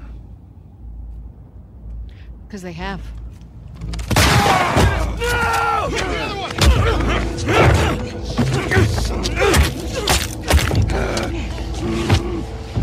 Laura, all clear? He's out. Put him against the wall. Tommy! Ah. Ah, Get off me! Get off me! O Brunão falou, tipo, os seus movimentos são mais fluidos, tipo, é mais gostoso se esconder no mato e subir nas coisas e tal. Você consegue pular, você aperta X e pula, cara. É incrível. O que é muito legal. Só que ao mesmo tempo os NPCs não são muito mais inteligentes do que eles eram no, no Last of Us 1. Então, tipo, de vez em quando você tem cenas que nem, tipo, você tá agachado do lado do cara e não te viu. Ou parce- o seu parceiro corre na frente dele seu parceiro é invisível. E esse tipo de coisa, num jogo que quer ser real, quando é tipo, a violência é real, você tá sofrendo, tudo que você tá fazendo é, é do mal, aí você vê isso, quebra foda. Imediatamente você é tirado desse lugar. Sim. Mas, cara, eu vou te falar um negócio aqui. Comparando com o primeiro, que o primeiro também acontece isso, nesse acontece muito menos. Inclusive, teve uma cena que eu tava escondido e a porra do, do japonês lá, ele saiu correndo, aquele corno.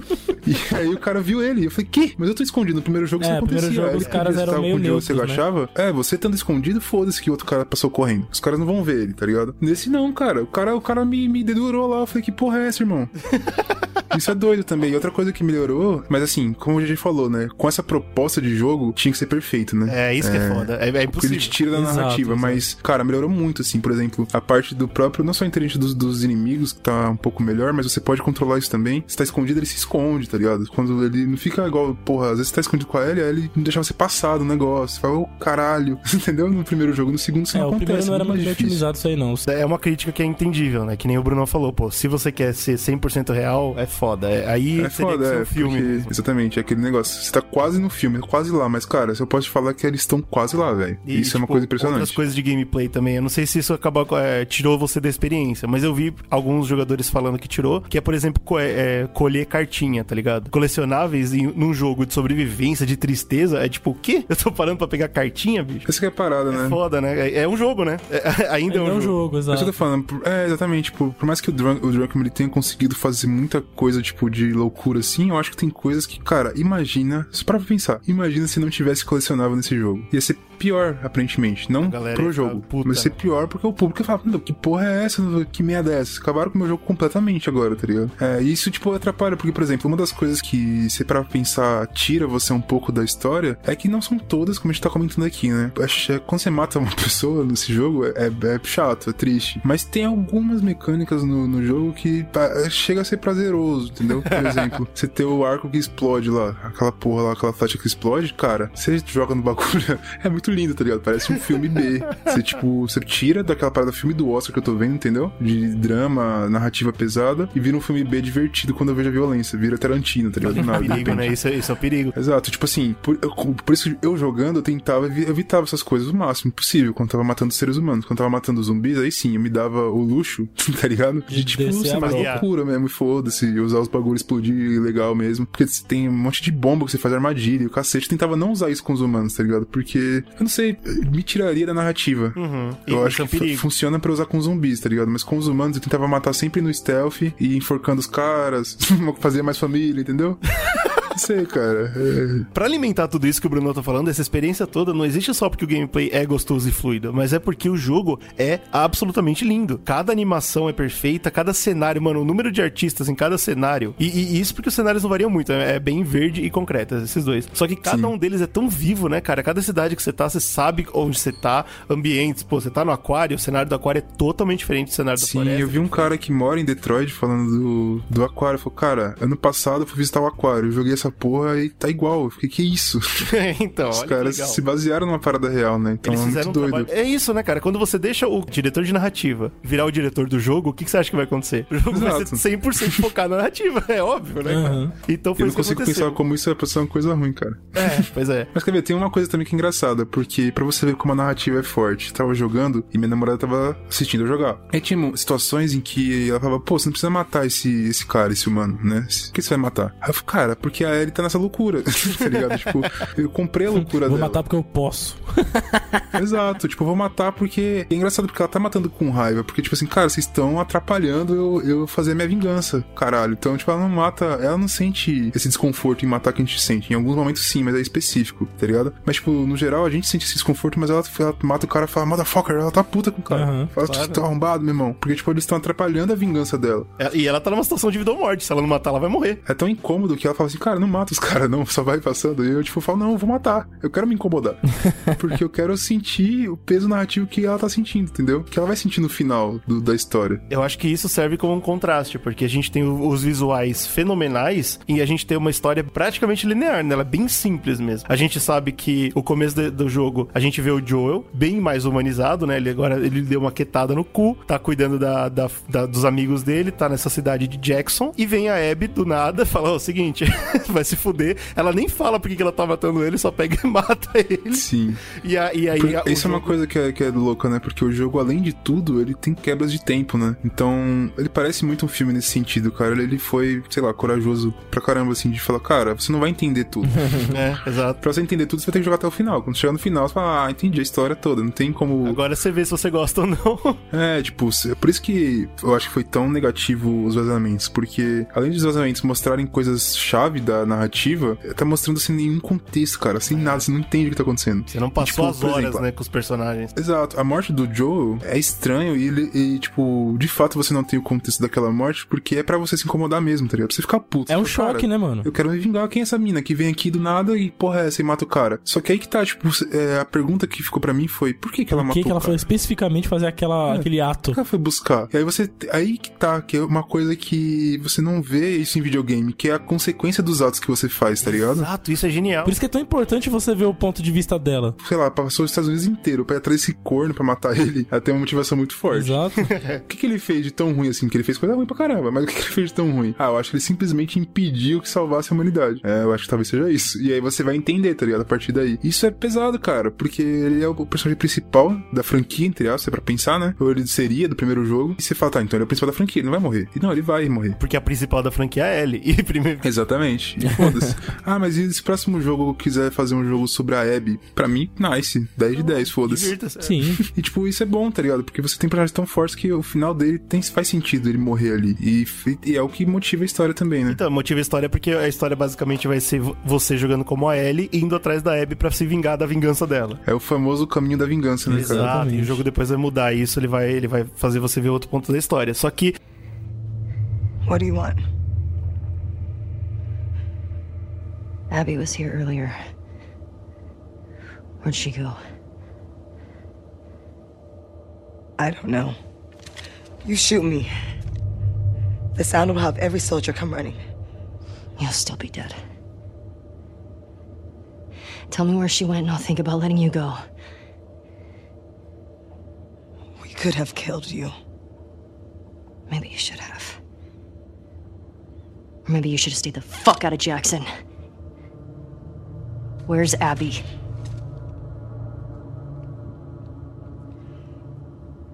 You still hear his screams? What? I hear them every night.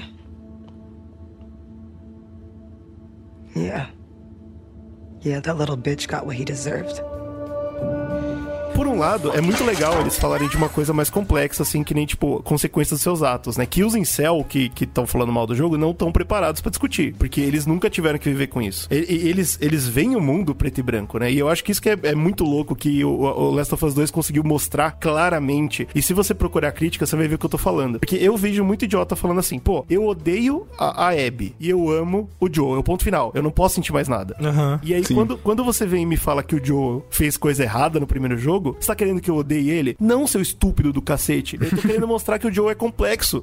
Para de ser um Mostrar filho que a Abby puta, também cara. tem as motivações. Não é que, tipo, o mundo não é preto Exato. e branco, né? É isso. Exatamente. É porque se você jogar, você vai de fato se importar com ela. Porque ela é bem construída, e ela tem uma evolução de personagem. E você vai gostar, tá ligado? E tem outra coisa que eu achei muito corajoso também. É que enquanto a Ellie tá nesse caminho da vingança, você vê uma Abby pós-caminho da vingança. Ela já se vingou. E ela viu que não foi bom, inclusive.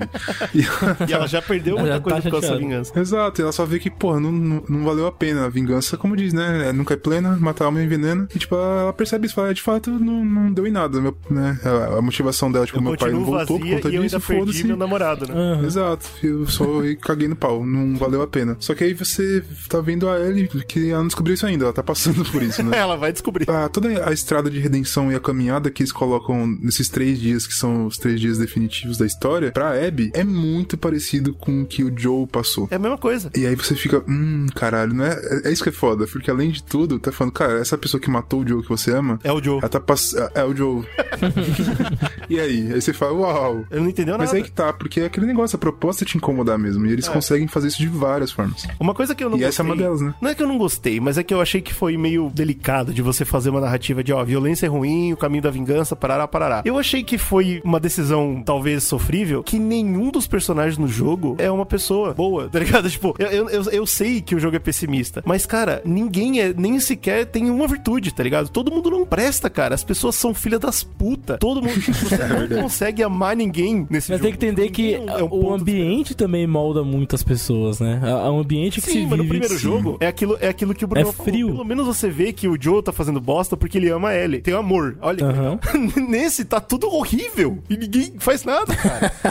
Não, mas é que tá, pro começo do primeiro jogo, você vê que ele já fazia as merdas dele por co- coisas bobas, né? Ele fazia, tipo, sei lá, ah, vou roubar armas pra ter, sei lá, algum tipo de vantagens aqui nesse mundo merda que eu tô vivendo. E ele também não percebia que ele, que ele era vazio, né? Mas, por exemplo, no começo, eu comecei a jogar o jogo no primeiro de novo, e bem no comecinho, tipo, a companheira dele que morre no, no comecinho do primeiro jogo também, ela chega no seu apartamento lá, no lugar que você mora, e tem, tipo, uma garrafa de cachaça lá, tá ligado? A vida dele é totalmente incompleta. Nesse jogo, por, outro lado, apesar de é, do- da relação dele e a ele estarem estranha, quando, estranhos, né? Eles estão se estranhando ali. É, você não entende muito bem o porquê. Você imagina. Você já imagina por quê, né? Mas você não entende o que aconteceu ali. Mas quando você vê a casa dele, por exemplo, é totalmente diferente. Parece que ele tá completo. Mesmo que ele ele estivesse brigado com a Ellie, ele não se arrepende de momento nenhum de ter feito o que ele Exato. fez. E ele fala Por- isso, né? Ele deixa E claro. ele fala, inclusive, ele fala, cara, foda-se, eu não me arrependo porque eu me sinto completo agora, eu encontrei ela, e minha completude é a família. Ele perdeu a filha, se perdeu no processo, encontrou uma nova família, ele não vai perder de novo, foda-se. Inclusive. É o- egoísta? É pra caralho.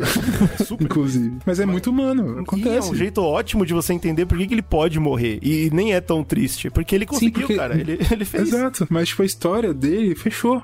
A Hayley, que foi que é a roteirista de Westworld, que veio como diretora de roteiro, ela fez essa cena, eles se abraçarem. Existia um final de verdade, tipo, tá tudo bem. É. E aí o Neil Druckmann chegou e falou: "Não, Não quero. não haverá abraço". Não quero. Entrevista dos atores falando dessa cena que foi cortada, tipo, sobre o impacto dela, né? Pra eles mesmos tiveram, teve um grande impacto, mas o cara não quis deixar, Claro, não. Falou, bicho. não, não, senhor. Ele não quer saber, cara. E, e aí, por isso que eu tô falando que talvez aliene um pouco a galera, porque assim, quando você tá vendo um jogo que todo mundo é um desgraçado, eu até comparei com o final de Requiem para um Sonho, tá ligado? Que você acaba, você, você tá tão desconfortável com tudo aquilo que talvez você nem tire uma mensagem, só quer nunca mais ver aquilo na sua Tem vida. gente falando que crítica em cima disso, falando que eu não vou jogar isso de novo, tá ligado? É, o o problema do Eu jogo. ter Isso, jogado. velho. Eu terminei, só quero jogar. Eu terminei e falei, meu Deus, não foi bom pra ninguém isso aqui. Jogar de novo logo em Tem gente falando assim, É o jogo, foi, o jogo é, é foda, tudo mais, mas a, a minha nota dele é baixa porque eu não quero jogar ele de novo. Ele me, ele me faz não querer jogar de novo, né? Eu vi isso, críticas assim também. É, porque ele é, é pesado, É. né? O que contribui pra essa alienação é que as esperanças. Existe esperança no jogo. Onde que elas estão? Nos flashbacks. E sempre a ver com o Joel. O Joel com a Ellie é a coisa mais linda do mundo, velho. É a relação que você quer viver. E aí, tipo, como ele joga sempre, ó, a esperança morreu, a esperança tá no passado, a esperança não existe mais, ele fica batendo na É sua cabeça. triste. Vai. Lembra como era bom? Não existe mais.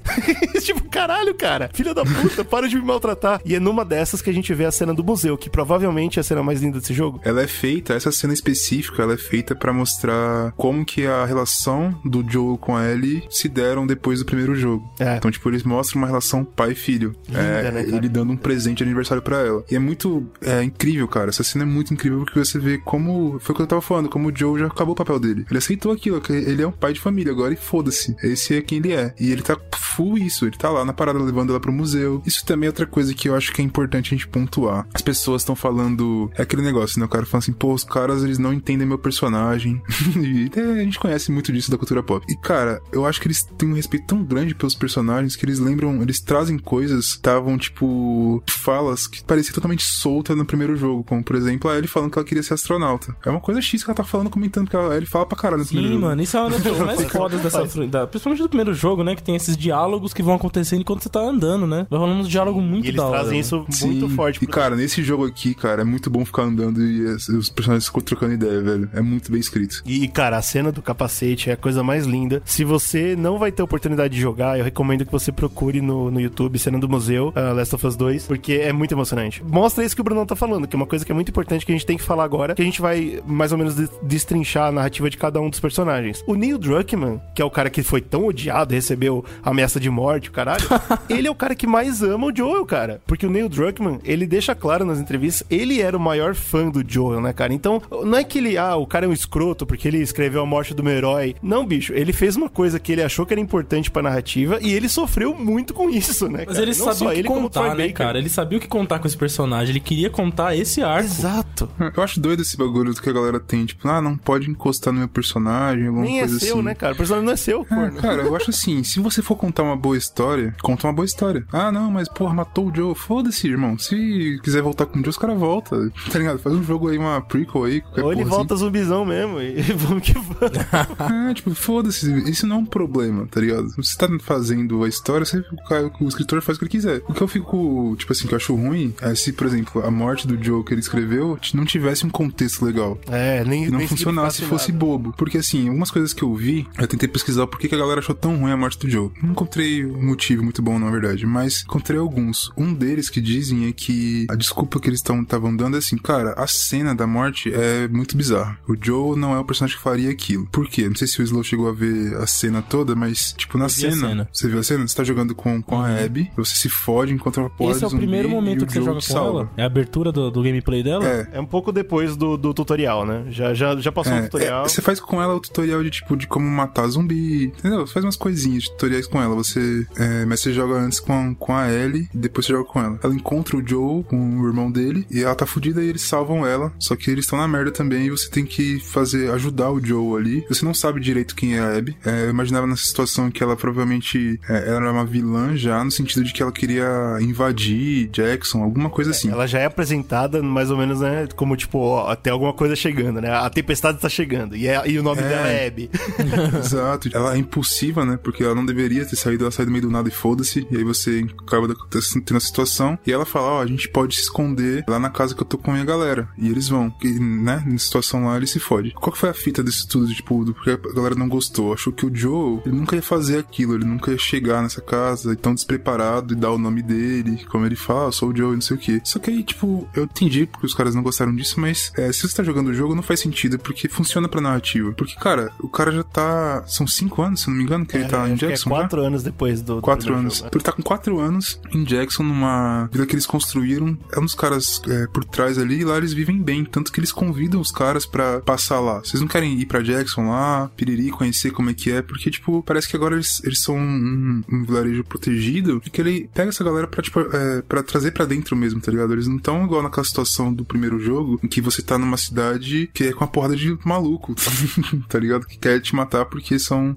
é, são umas gangues lá bizarras que se encontram pelo Teoricamente, jogo. tá tudo bem. E eu acho que uma coisa que o Brunão falou é muito importante, né? Ele fechou o arco dele, né? Ele não é o Joe do primeiro jogo. Sim, sim. Tem isso também, né? Uma outra coisa que o jogo faz, que é muito foda pra você ver, tipo, a Abby sendo salva pelo Joe, né, cara? Depois quando você conhece a história, você fala, Sacanagem, caralho, que história do cacete, E é muito bom puta. que mostra Mas, na cara dela, né? Ela fica tipo, puta que pariu, né? Fui É, salva então, pelo cara que eu prometi matar. O que, que eu faço agora? Quando tem a cena da morte, que é extremamente violenta. Cara, essa cena é muito incômoda de se assistir, assim, é muito É violenta. bastante, cara. Tipo, E presta atenção com a- quando ela faz essa, essa morte na primeira, quando a Alice vê ali a, a cena, a Abby tá de costa matando o Joey. E é isso que você vê. E depois tem as discussõezinhas deles lá, eles deixam você, a Ellie e o irmão do Joe é, vivos e, e vão embora. Quando você tá jogando com a Abby, tem um flashback dessa cena. É a mesma cena, a mesma parada, só que aí você tá. é, ele filma a Abby de frente, não de costa. E você vê depois que ela mata o Joe, o peso daquilo pra ela. E tipo, quando ela tá de costa, ela, ela é mega forte e tal. Então ela tá fazendo aquela parada, ela parece um monstro, um vilão, tá Aham. ligado? Que foi aquela perspectiva que, o- que o jogo te deu. Depois, quando você conhece ela, sabe que ela não é assim. E você vê que teve um peso sim, tá ligado? Que ela não, tipo, matou e foda-se. Aquela parada teve peso. Tipo, ela deixar os caras, os outros livres, é, vivos, tipo, também não é um furo de roteiro. Cara, aquilo é muito pesado pra assassinos, ela. né? Exato, tipo, aquilo é muito pesado. Eles não são vilões do mal.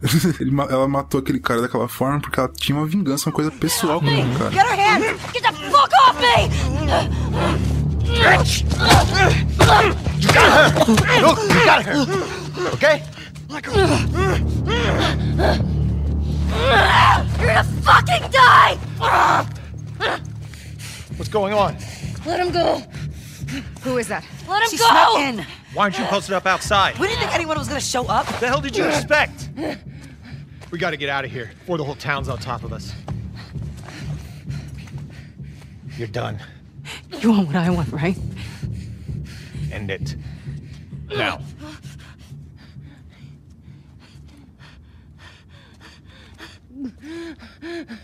Joel, get up. Joel, fucking get up. Please stop. Please don't shoot.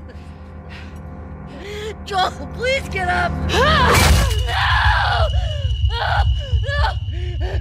Porque esse jogo é muito bom, é muito inteligente, mas ele exige muito de quem tá jogando. E a gente acabou de comentar aqui que os idiotas em céuzão que joga, gamer não é gente. Vamos deixar isso claro.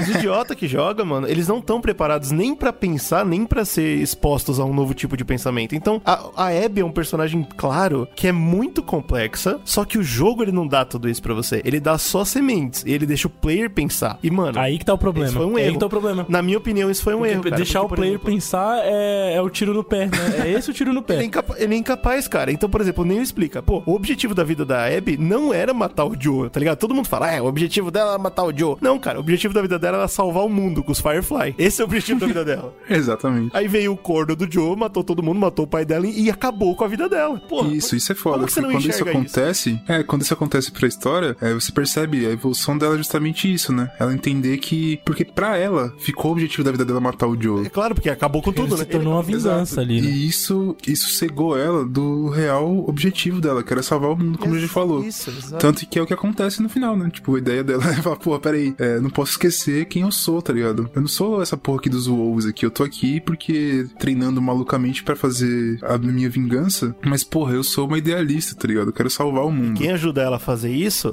é a criança, o Lev. Que é Exatamente. exatamente o que acontece com o Joe. Quem, quem ajuda ele a retornar à humanidade é a Ellie. Exato, que aí o objetivo do Joe na, naquela, naquele mundo louco era nenhum, né? Uma vida completamente vazia. E aí ele descobre o objetivo dele era o que ele tinha perdido e tava com tanto medo, né? Que era família. Ele, tipo, repudiava a Ellie porque lembrava da filha dele, mas era aquilo, ele, ele é essa pessoa, tá ligado? É meio que esse. Mas aí, pro, a, a lado, leitura. pro lado da Abby, que eu fico um pouco, sei lá, eu acho que poderia ter sido trabalhado mais, que é isso que eu tô falando sobre o, o jogador ter que pensar, e isso é um erro, é que, por exemplo, a gente não vê isso que o Brunão tá falando, tipo, o peso de ter feito um assassinato, que é uma coisa muito séria, porque no jogo você mata muita gente de em, em alta defesa, né? Tipo, pô, o cara, o cara quer me matar, eu preciso matar ele primeiro. Então, é, é- não vou falar que é, que é melhor, mas é pelo menos justificável. Pô, você tá, você tá querendo ficar vivo. O caso do Joe, não. O caso do Joe é um assassinato frio. É tipo, preparado. A gente vai pegar esse cara, a gente vai cercar esse cara e eu vou fazer ele sofrer. É uma coisa muito violenta, muito errada. Isso é, é tipo, é, é- não dá pra voltar disso, tá ligado? E a gente não vê, tipo, o jogo não perde tempo mostrando pra você claramente o efeito disso. O jogo já corta pra um tempo depois que ela tá, tipo, vazia, tá ligado? Tipo, obviamente não deu em nada na vida dela, ela não tá, não preencheu ela ter feito isso. Só que a gente não vê como fez mal pra ela. E eu acho que isso é um problema também. Porque o Brunão, ele foi capaz de ver na, na cara dela quando ela faz o golpe lá. Ou a gente sabe pela narrativa que ela tá vazia. Mas o jogador que não quer pensar, ele não pegou isso. Sim, é verdade. Ele tá, Mas tipo, isso aí "Ah, você acha que é um, Não valeu seria nada?" um erro ah, do jogo ou um erro da, da comunidade? Ah, bicho, eu acho que o jogo tinha que ter noção de pelo menos qual é a sabe, comunidade? levar pela mão um pouco.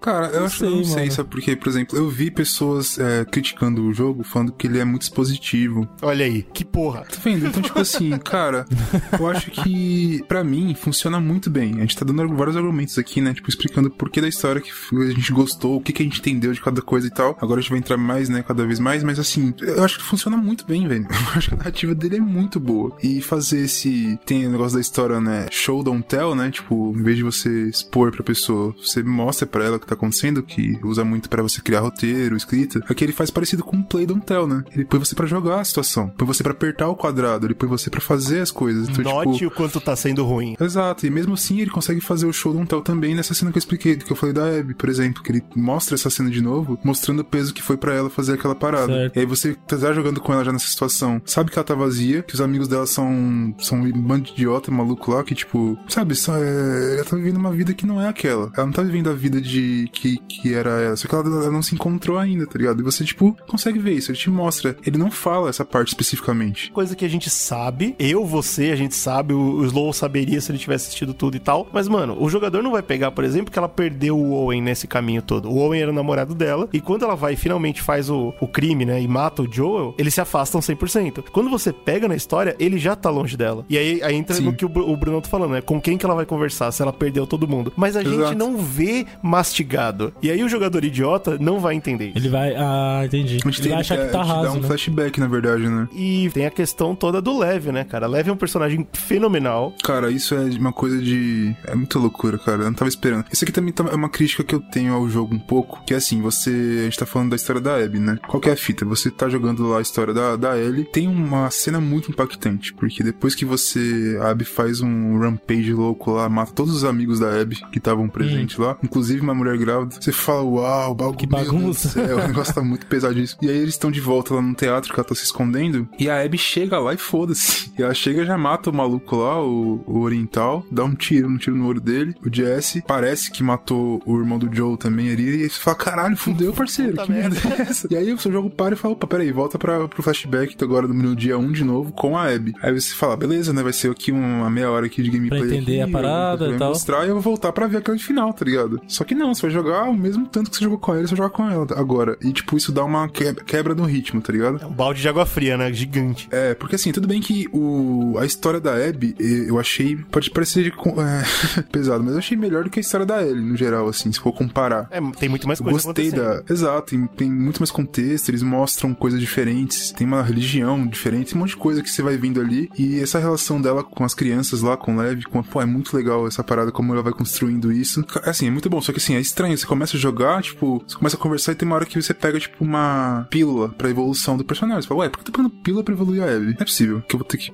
que fazer. Não, não é possível. Você pega um colecionável, não é possível. Não, não, peraí. Alguma coisa tá estranha. Você, tipo, você vai jogar 10 horas com ela. É isso, tá ligado? Tipo, isso dá aquela quebra de, de ritmo, assim. Mas é, é muito legal ver o jogo dela também. É, é perigoso. Eu acho que isso foi uma decisão. Eu pensei, quando eu assisti isso, realmente também foi um balde de água fria pra mim e tal. Eu pensei que talvez seria melhor eles terem sanduichado mais. Então, um dia de Ellie, um dia de Abby. Um dia de Ellie, um dia de Abby. Sim. Será? É Mas assim, acho que Tá, acho né? que não, foda mano. porque o cara, ele tá pela narrativa, né? E pela narrativa é muito incrível. O foda é que é um Então, jogo, né? É 10 isso que eu ia horas. falar. Você vai jogar. você troca muito, alterna muito, você quebra esse negócio do gameplay, mano. Porque não, provavelmente, eu não joguei, né? Mas provavelmente cada uma deve ter um estilo de gameplay um pouquinho diferente, né? Uma vai pela Qualquer força, coisa, outra vai pelo stealth. eu acho que poderia ser mais. Poderia ter inclusive. mais diferença? É, poderia, pra ficar. Porque assim, ele não chega a ficar repetitivo, muito igual, mas é muito parecido, velho. Tem umas coisinhas que diferem. Ela é mais forte. A Ellie é a única pessoa no universo que pensa em levar a faca com ela. Exato, ela não tem isso. Então, tipo, tem umas coisas que você fala, ih, caraca. Hey, do you think maybe he could convince your mom? If she saw him like this, she'd strangle him with her bare hands. How much did he tell you? Not much. I heard some of your people calling him Lily.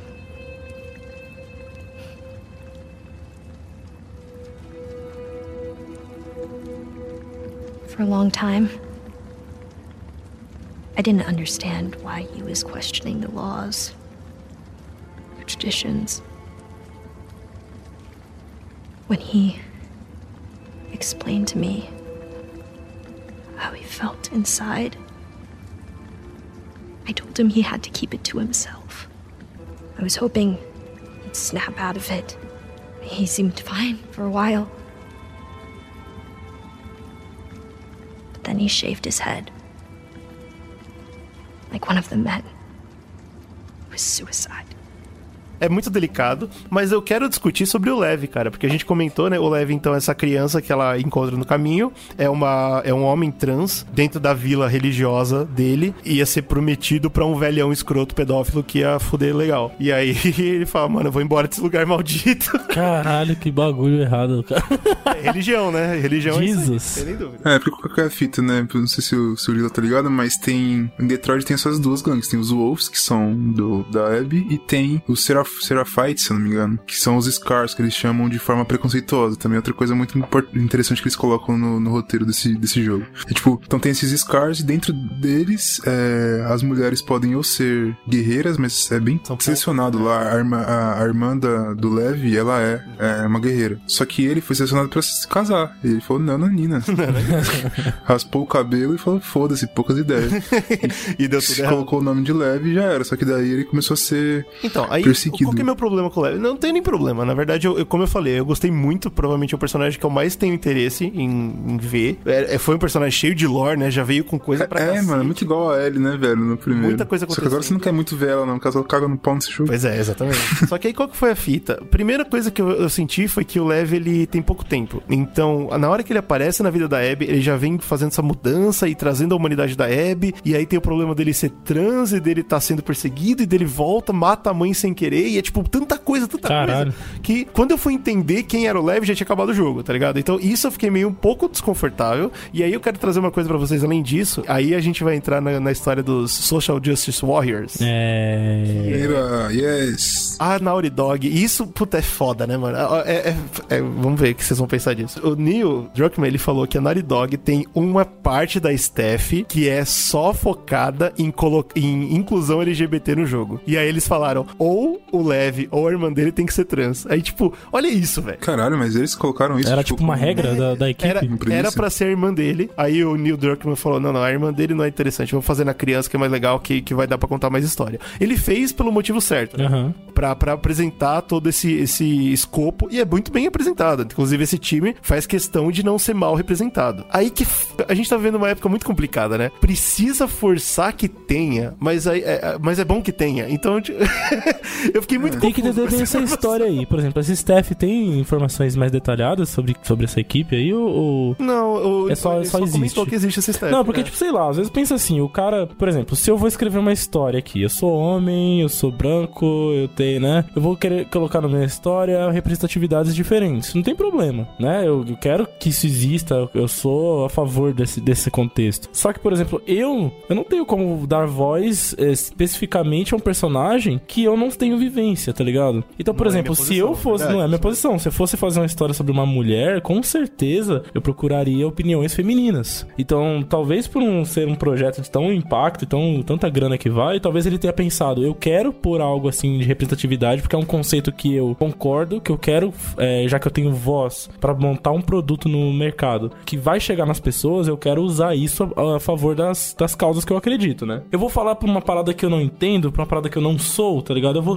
talvez, tal, eu tô chutando aqui, tá? Que tenha sido a ideia dele de criar um time de pessoas que, que são LGBT, talvez, ou que, sei lá, tá ligado? Tipo, entendem bastante disso pra poder colocar isso no negócio sem que ele faça merda, sem que ele coloque errado. Será que não seria uma parada É, não, assim? Isso é importantíssimo, eu não tenho dúvida nenhuma. Tem que ter essa consultoria, com certeza. O que eu fiquei confuso é quando ele falou, porque ele fala assim, talvez ele se confundiu. É uma entrevista só que ele falou isso, né? Então é foda. De vez em quando o cara só falou bobagem. Mas o jeito que ele falou é isso, parece que era um time que tava procurando, tipo, ah, vamos colocar, hein, vamos colocar. E aí é um negócio que eu fico, mano, ah, é foda. Ah, cara, mas eu acho que é porque assim, a gente, justamente, a gente precisa forçar a colocar, né? Porque senão não tem. é. É. esse que é o ponto. É o que o Slow falou, do cara ele tem o poder de colocar, por que não colocar? Porque enquanto a ideia, o ideal é que a gente não precise forçar, tipo, colocar em, nas, nas paradas. Exato, é porque seria uma coisa normal. É. Mas não é. As pessoas não contam essas histórias. É, só dele ter colocado uma história tão grandiosa dessa, uma história de vingança, de ser pra pensar, né? Fala assim, pô, história de vingança com uma, uma personagem gay. Olha aí que coisa louca. Eu nunca vi isso em nenhum lugar, eu acho. Já vi vários filmes de vingança que são um, um homem alcoólatra.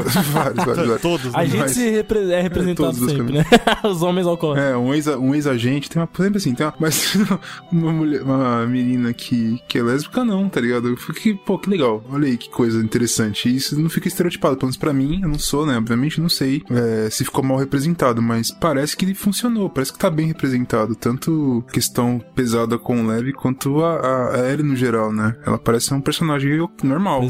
mas eu concordo, concordo com você desse negócio de ter muita coisa com, com leve em pouco tempo. É. Porque, por exemplo, a história que acontece entre o Joe e a Ellie, ele demora uma, tipo, estações, O né? jogo Passa inteiro, né? estações, É, o jogo mudam. inteiro. O que ajuda é igual filme de ação, né? São as coisas acontecendo em volta que potencializam Uhum. aquilo, né? Então ela nunca para, ela sempre tá em atividade e ela tá com esse moleque, tá ligado? Então, é, e eles têm um, um período numa missão que eles ficam conversando muito que eles se aproximam, né? E ele ajuda ela a passar por um grande medo que a personagem tem, que é estabelecido desde o começo, que é o medo de altura. Ajuda aspas, né?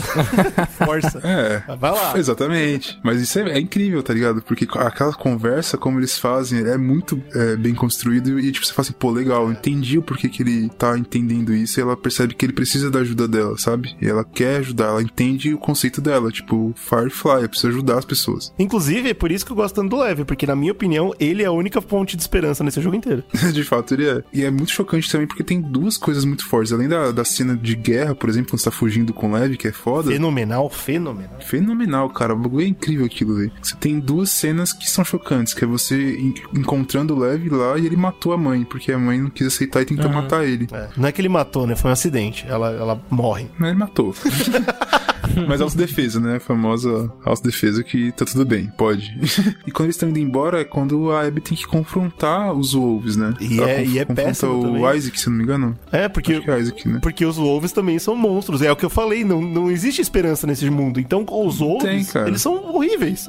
Quer que eles morram também. E fica uma coisa que eu acho que da parte da Abby é uma outra discussão. Claro que no geral do jogo, acho que o jogo todo ele fala sobre isso também, além de falar sobre vingança, de que não traz, não faz bem pra ninguém isso. Outra parada que eu acho que é uma discussão do jogo é essa parte de perspectivas, né? De como é, essa coisa tribal é muito idiota, porque você pensa assim, quando você tá jogando com a Ellie, você pensa os wolves são os merda do caralho, se não é uma tribo, vocês são os inimigos. Quando você acorda com a Abby dentro da, lá dos bagulho dos wolves, você vê que é uma coisa normal, as pessoas são pessoas normais. Mas pra eles, eles são os heróis. Exato, e os Wolves eles chamam os, os Seraphites de scars, de Aham. cicatrizes, que. Pra, tipo, é uma tribo, né? Tipo, judeu, sei lá. Tipo, pra são alguma- você põe, tipo, um apelido, são os ratos, não sei, essa parada pra você minimizar e ser tudo bem você matar esses caras. Só quando você entra lá, é, na ilha, você percebe que os caras têm a vida normal, tá ligado? É, são só pessoas, Cara, e na não, cabeça não. deles eles são os heróis. pessoas. Se você vê a galera que jogou, as, as, as opiniões vão mudando, cara. Aí começam opiniões mais formadas, tipo, eu gostei disso, não gostei daquilo. É, é bem claro isso. Então, é só jogar. É simples, é simples assim, é só jogar. Isaac. the hell are you doing? I need you to hear me out. What's that behind you? He saved my life. Move out of the way. We'll deal with you back home. He's not one of them, please. Abby, move. God damn it, he's just a kid. You have three seconds to get away from that scar. One, You really gonna shoot me?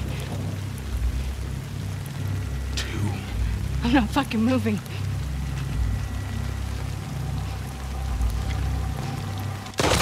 No! What the fuck?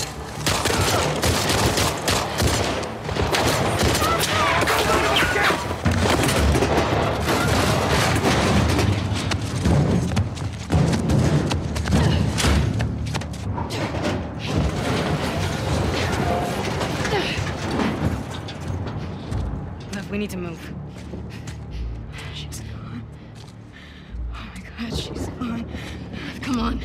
Those were your fucking people. You're my people. Listen to me. We're gonna have to fight to get out of this, okay? And then I need you to show us to those boats. A, a história da Ellie, obviamente, é a, a força principal da história, né? Você segue com ela a história da vingança, e depois que você tem o contexto com a Abby, você termina de novo com a Ellie, né? Então, a Ellie sanduícha tudo, né? Ela é o começo, meio e fim. Tem um pedaço próximo do final, que é quando tudo dá errado, todo mundo já perdeu todos os amigos por causa da, da vingança das duas, né? Tanto da Ellie quanto da Abby, e elas voltam, né? A Ellie volta pra sociedade e abandona a vingança por alguns meses. Porque é que tá, né? A, quando a Abby. Você tem que lutar, né? Contra a Ellie ali. Uhum. ela vira vilã e você tá controlando a Abby. Fica aquela situação muito desconfortante de, cara, eu não quero vencer, tá ligado? É, eu não quero matar. tá legal. Mas a Ellie né? também é mó escrota e, tipo, você fica muito puto com ela também porque ela tem. Às vezes você conhece a mecânica, né? De que ela vai usar ali, é muito bizarro. e a, a Abby tá quase ali pra matar a Ellie e a amiga dela grávida. E ela vê o Lev e, tipo, o Lev fala, cara, precisa disso tudo É, mesmo? para que de você ser tá burro, fazendo?" cara, vambora. E ela fala, caraca, bicho. É. E ela deixa ela viva de novo, tá ligado? Meio que mostra. É, aí que tá, eu acho que nessa cena em que ela não mata a Ellie, ela, ela entendeu que o caminho da vingança não leva a lugar nenhum. Porque ela já passou. A Ellie não chegou lá. Ela não passou, então ela não tirou essa conclusão. E a ainda. Ellie não tem. Ela tá nessa, E a Ellie não tem um leve, vida né? boa, né? A Ellie não tem o leve, né? Ela não tem, tipo, alguém pra Exato. trazer ela pra humanidade. Porque a Dina não faz isso. A Dina, ela tá na dela. Então, eu acho que ela tem, eu acho que não é essa a questão, é porque pra funciona com a Abby porque ela já passou, ela já aprendeu, ela já, vi, ela já fez a vingança. Ela chegou no final que do caminho. Se ela fizer aquela vingança que ela quer fazer matando a Ellie e a Dina grávida, porque a Ellie matou a amiga dela grávida, não vai levar a lugar nenhum. Ela sabe que vai se fazer, vai ser pior pra ela. E agora ela tem é, o leve pra dar uma, também tipo, vendo a cena ali, eu acho que tem um impacto, porque é o exemplo, né, que ela vai dar pra aquele moleque. Tem isso também. Então agora ela que tá criando Ah. ele, né? A Ellie tem também, os, tipo, a Dina eu acho que ela representa um pouco de edificar. O problema é que ela não consegue let it go, tá ligado? Porque ela não teve experiência ainda, né? É, acho que ela não passou pelo caminho da vingança. Ela, tipo, ela não perdeu tudo. Só que aí aparece o Tommy, mano. Isso é engraçado, é porque o Tommy, no começo, é, eu acho que o Tommy, o Tommy, ele representa esse cara que é o Joe, tá ligado? Que o Joe não tem essa porra.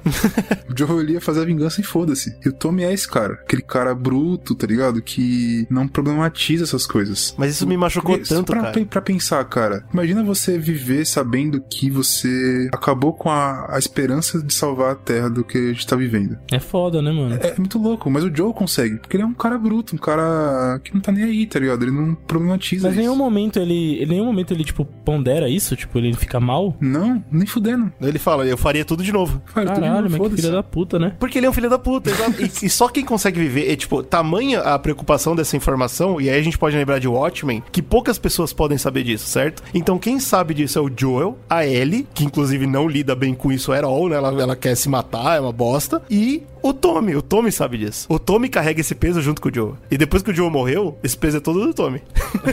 Exato. Sim. Morreu, foda-se. E, e aí, cara, quando ele volta pra fazenda e ele encontra a Ellie e fala: Eu perdi meu olho, eu perdi minha perna, eu perdi a minha mulher, porque minha mulher não me ama mais, porque eu sou eu virei um monstro. O caminho da vingança destruiu ele. Então, e eu quero que você abandone sua vida também. Puta, eu fiquei tão puto, cara, mas tão puto. Meu Deus. Esse momento, esse foi o momento que eu quase larguei o controle. E eu nem tava jogando. Eu, tipo, vai tomar no cu, Tommy. Por que, que você faria isso? E aí, e aí o Neil Drake, o Neil Druckmann, ele explica. A Ellie é que nem uma viciada. Ela tá longe, mas ela quer aquilo. E na hora que o Tommy vem e fala, ó, é o seguinte, você pode abandonar seu bebê, sua namorada, e você pode entrar no caminho da vingança de novo, ela não consegue dizer não. E é tão trágico, cara. Puta, isso foi o bagulho que acabou comigo. Eu fiquei chateado. Eu odeio o Tommy. Cara, o jogo ele faz, ele faz essa porra com você pra você ficar puto mesmo. Porque, cara, você tá ali com o bebê, você fica, tipo, só fazendo, andando pela casa, entendendo como é a sua vida agora. É, tá tudo E bem. tem uma cena que você senta no. E você senta com o bebê e canta pra ele uma música. E você, tipo assim, não tem corte, você fica vendo aquilo. É, exato. É o fim. Você fica, tipo, olhando pra paisagem e pensando, porra, olha aí, que bacana. Como pode ser bom? Que legal. Aí. Exatamente. Só que aí, tipo, aí que tá, né? Pra ela, quando ela tá nessa situação, ela tem. Ela fica tendo essa. A, a imagem do Joe morrendo, né? E o que fica muito na minha cabeça é que quando a gente chega no, chega no final, que é a, né, a luta final entre ela e a Abby, ela tem uma memória do, do Joe quando. Aquela cena que a gente comentou lá no começo, né? Que eles estão. fazem as pazes entre algumas aspas ali, né? Começam alguma coisa que ele pode virar as pazes. Parece que ela tinha esquecido disso, Uhum. sabe? Parece que o caminho da vingança tinha cegado ela a um ponto que ela tinha esquecido de que Há esperança, né? Que exi- existia esperança na relação e ela não, acabou tudo, tipo, é, brigados, tá ligado? Alguma coisa assim. Ela tem essa memória, tipo, foi isso que fica, né? Ela consegue meio que, que, que let it go, mas aí é mais pro, pro Então, final. não, a gente pode falar dessa cena mesmo, né? Porque ela finalmente vai, ela ouve o Tommy, abandona a família, então agora ela perde tudo. Ela já perdeu todos os amigos, agora ela perde a família, a namorada, o bebê, e ela vai atrás da Abby, encontra a Abby e tem a oportunidade de matar a Abby, né, cara? E aí é uma cena que o pessoal ficou estupidamente puto. Esse foi, essa é a crítica que você vai mais ver, que a galera fala, a, E- a Ellie perdoou a Abby. E isso, mano, dá vontade de rasgar o cu quando eu ouço isso toda vez. Nossa, que isso, que maluquice. É o maior absurdo. Porque ela deixa ela viver, né? Uhum. Esse é o, é o bagulho. Cara, mas é muito, é muito impactante, velho. essa- Mas não é eu um. Não tava esperando. Ela não tá perdoando a Abby ali, né? Ela tá se, Não, não. se livrando daquilo. Sim, ela tá se livrando da vingança. Ela entende que é isso. Tipo, ela, é o que eu tava falando. Ela tem aquela memória com o Joe. Ela fala, não, beleza, eu não perdi tudo, né? Eu não perdi aquela memória. Ela conseguiu recuperar. Mas, É. mas se eu matar a Abby, é capaz de eu perder tudo mesmo. Exatamente. Se eu matar a Abby, pode ser que eu perca essa memória dele. Alguma coisa assim, Exato. entendeu? Tipo, fica essa parada, tipo, ela consegue entender que a vingança não leva, não vai levar a lugar nenhum. E ela consegue entender isso sem ter que feito a vingança, tá ligado? Ao contrário da Abby, que a Abby entende depois de fazer a vingança. E tem a questão visual e, e física dela perder os dedos que ela usa pra tocar o violão, que é a única memória dele, né? Isso é, a isso é vingança pesado. leva até link. isso. A vingança leva até a memória do Joe, tá ligado? Tanto que ela vai tocar aquela música que o Joe ensina pra ela e ela é uma bosta, né? Ela não consegue. tem mais os dois, os Isso é dois foda. dedos. pra tocar. Aliás, um- Então é- tirando o peso dessa cena à parte, né? Que é muito pesado e tudo. Mas a, a possibilidade que você tem de ficar tocando as músicas que você quiser no violão é muito da hora, mano. Puta, é, é pra mostrar como esse jogo é bom, né? Caralho, mano? o Esse que eu é vi de meme dessa porra, eu morri de rir, mano. É boate azul, é evidências, né? tocando as paradas, mano. Os caras não estão nem aí. Mas, mano, então, isso que é legal, né? Porque, é, é legal, aspas. Porque aí a gente tem o quê? Uma narrativa que te mostra que ela perdeu tudo. E aí, no final, o Neo, ele ainda machuca você. Ele, ele martela, né? Ó, ela não tem mais amigos. Aí você chega na, na fazenda. A mulher dela abandonou ela e o bebê também foi embora. Ela não tem mais o, o- a imagem do pai, nem no Joe, nem no Tommy. Porque o Tommy também sai puto com ela. Então acabou essa relação. Ela perdeu tudo. Não, tudo bem, tem a memória do Joe. E ela pega e não consegue tocar. E, e aí entra uma discussão que eu acho que é importante a gente talvez ter. E o pelo menos, tá ligado? Tipo, no primeiro jogo você vai, você faz um desastre, mata um monte de gente inocente, mas pelo menos você salvou a menina que você ama. Certo. E, e aí o pessoal ficou muito puto, porque falou, a Ellie não tem um pelo menos. Não, não existe situação nenhuma nessa, nessa, nesse roteiro onde, Onde ela dá aquela acontece é, pra respirada de alívio, né? Tipo, pelo menos isso não existe. É, pelo menos ela matou a Abby. Ou pelo menos ela voltou pra família. Aham. Ou pelo menos ela tem os dedos. Nada. Não, não existe. Pelo menos ela Rapaz, tocou acho que pelo menos aí, pelo menos ela tá viva. Então, e aí a discussão que vem é: vocês acham que esse pelo menos ia, ia machucar tanto assim o sacrifício todo, a ponto da gente não poder ter nem esse, essa respirada? Não, cara, eu acho que poderia ter um pelo menos. Não é, de alguma velho. forma. Qualquer coisinha, Ela- cara. Mas assim, eu gosto do, do final ser assim, porque fica mais contundente a mensagem Com dele. De que, cara, ela perdeu tudo por conta dessa decisão, é, dessa O vingança, caminho da vingança, maluca você, aí. você abandona tudo, né? Você abandona seus próprios Sim. objetivos e vira só aquilo. E aí fica aquela discussão, porque o jogo acaba justamente com ela andando lá. no- Abandonando até o violão, né? É, tipo, ela deixa o violão, vai embora, tipo, ela deixa tudo lá, né? Então quem ela já foi, acabou. Você fica pensando, o que ela pode fazer aqui? Será que ela vai tentar ir pra Jackson e tentar recuperar alguma coisa da vida que ela perdeu? Ou ela vai tentar andar sozinha agora e buscar um outro caminho diferente? I have no idea what that girl's intentions are, but. But I do know that she would be lucky to have you. You're such an asshole.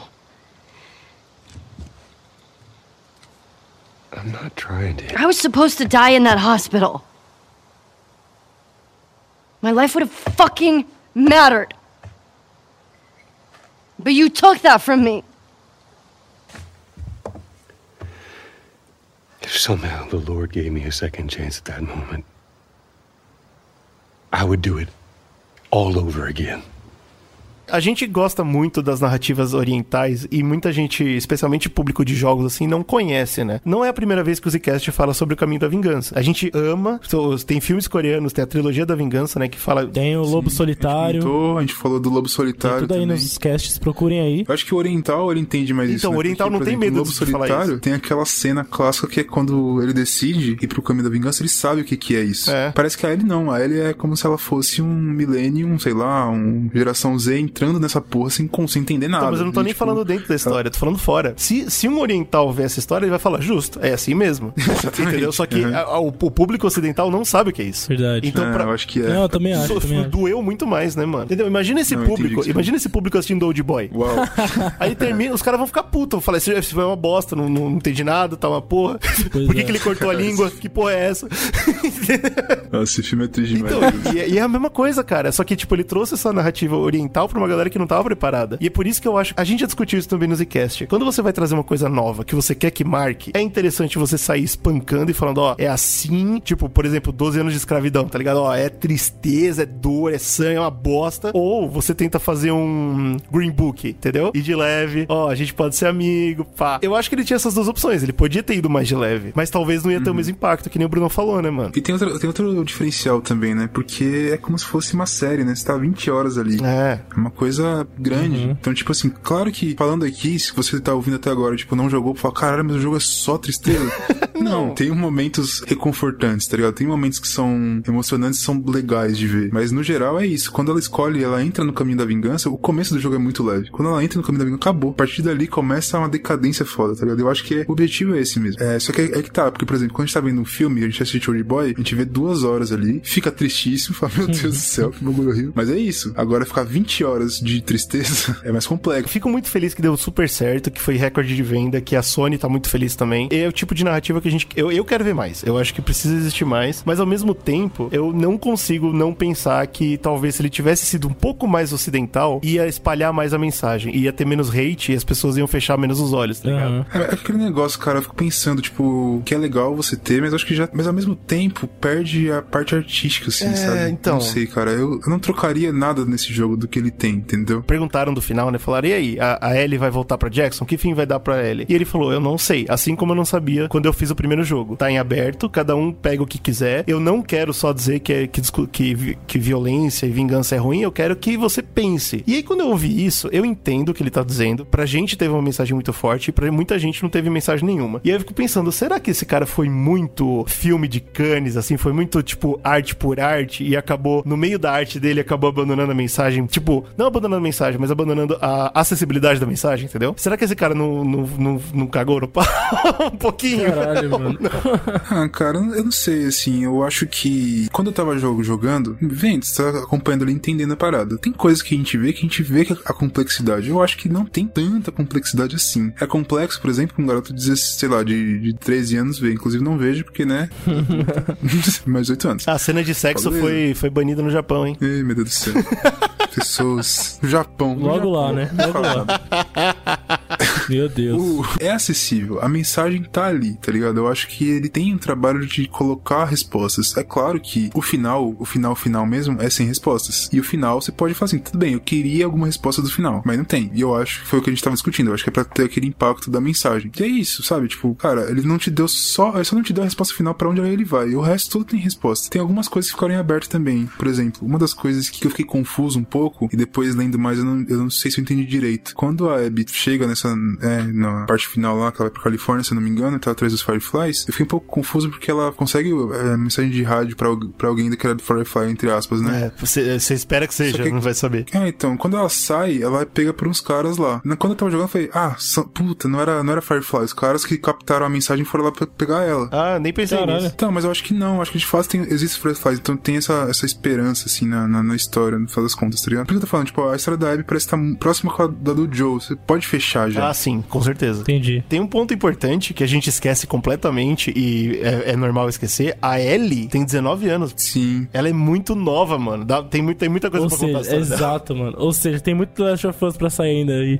Três, Mas, cara, quatro teve jogos assim. uma, uma parada do, do final que eu tava pensando também. Daquelas coisas que, né, mais um exemplo dessas coisas que a gente tá comentando de colocar você pra fazer coisas que você não quer. Eu acho que foi tão impactante e certo, e funcionou tanto. Eles colocaram essa história da Abby que a gente tem que acompanhar e, de fato, você, você acaba até preferen é, tendo preferência. Você fala assim, pô, não, não briguem, sabe? Você fica, tipo, você gosta da, da Abby. porra. Que quando tá no final, que você tá com a Ellie pra matar a Abby, é muito estranho, cara. Você não quer fazer aquilo. A Abby já perdeu tudo, ela tá fudidaça. Mano, ela só quer ir embora, velho.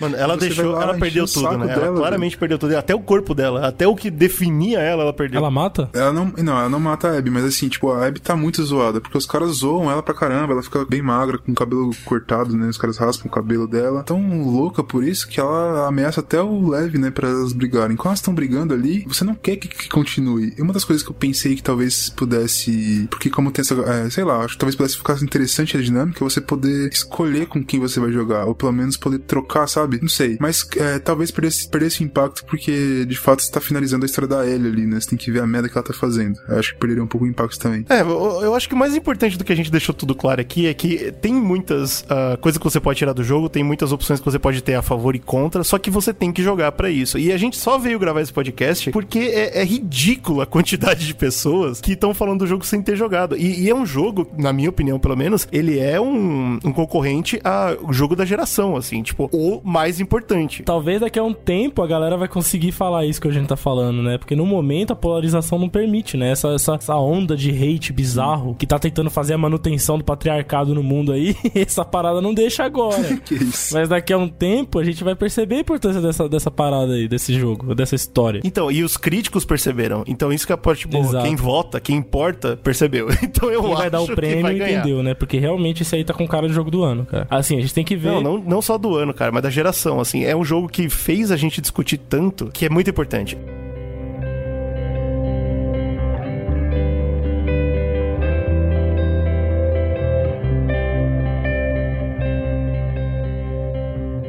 Então, assim, é, o, o que a gente tá pedindo aqui é jogue. Jogue, Ou antes de se não falar, for jogar, né? não fale bosta. Exato. Joga essa porra, mano. Vale a pena. Aí sim você tira a sua conclusão, tá ligado? Não fica pegando. Não caia na memificação, porque tanto YouTube. Mano, ah, como eu odeio youtuber. Os youtuber todo, tipo, ah, odiando porque a moda é odiar. E aí quem assiste acha que os caras estão sendo sinceros. E aí odeia também. Inclusive, palhaçada. o nome dos, dos títulos são assim, né? Opinião sincerona de Last of Us. Ah, merda. Não é, é. Mataram o Joe. Exato. Porra, vai se Mas eles caras não argumentam. Você... Eu, fiquei, eu fiquei mais puto de pra gravar essa merda aqui, procurando conteúdo pra ver o que a galera tava falando e tal. Você só encontra vídeo ruim. Não é ruim porque o cara não gostou e eu gostei. É ruim porque o cara não fala por que que ele não gostou. É porque é moda. Ele fala um motivo que não faz Ele sentido, fala porque sabe? ele sabe que vai fala, dar "Poxa, clique. É isso. Acho que a gente deixa por aqui. O próximo jogo que a gente vai falar provavelmente vai ser 2077. Vamos ver. Esse é The é Last vai of Us 3. Ah, é bom que os caras vão atrasar mais uns 50 anos. Ainda bem, né? Acho que o? The Last of Us 3 sai Ainda antes. que dá tempo. 77. Chega, chega de falar de jogo que só a gente passa mais rápido que falando de droga.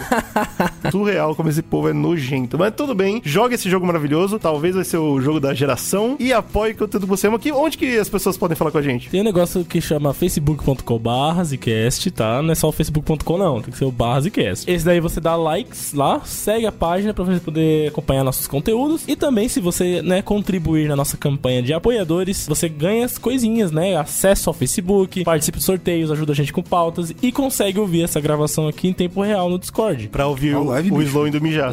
Por exemplo, eu reclamar da minha vida, vida, que minha vida é uma merda, essas coisas. E aí você faz como pra conseguir, hein, participar? Você tem que entrar no apoia.se barra Zcast. Easy, fácil demais. Aí você vai lá, a partir de dois reais você já tá participando das nossas campanhas. Em breve a gente vai ter outras novidades aí, mas graças a isso a gente já tem o nosso youtube.com barra Zcast. Mentira, não é assim não. Vídeos incríveis. Não é assim que é o canal. Não, não é barra É Zcast. barra Não, C é barra Zcast. Mas pesquisa por Zcast É, lá. pesquisa Zcast que é mais fácil, tá? Viu? A gente tá fazendo vários conteúdos Só lá vídeo de semanal. vídeos. É importante que você que curte vá lá assistir pra dar opinião pra gente ver o que a gente faz, né? Gente Exatamente. tá desbravando, Ah, lá, então você desbravando. se inscreva no canal, tem também o nosso Twitter, arroba República Zcast, siga lá também. Também tem o nosso Instagram, que é arroba Zcast. Então segue a gente Yeah. tudo que você pode, compartilha também pra ajudar com seus amiguinhos. Apoie contanto você ama e nos amem.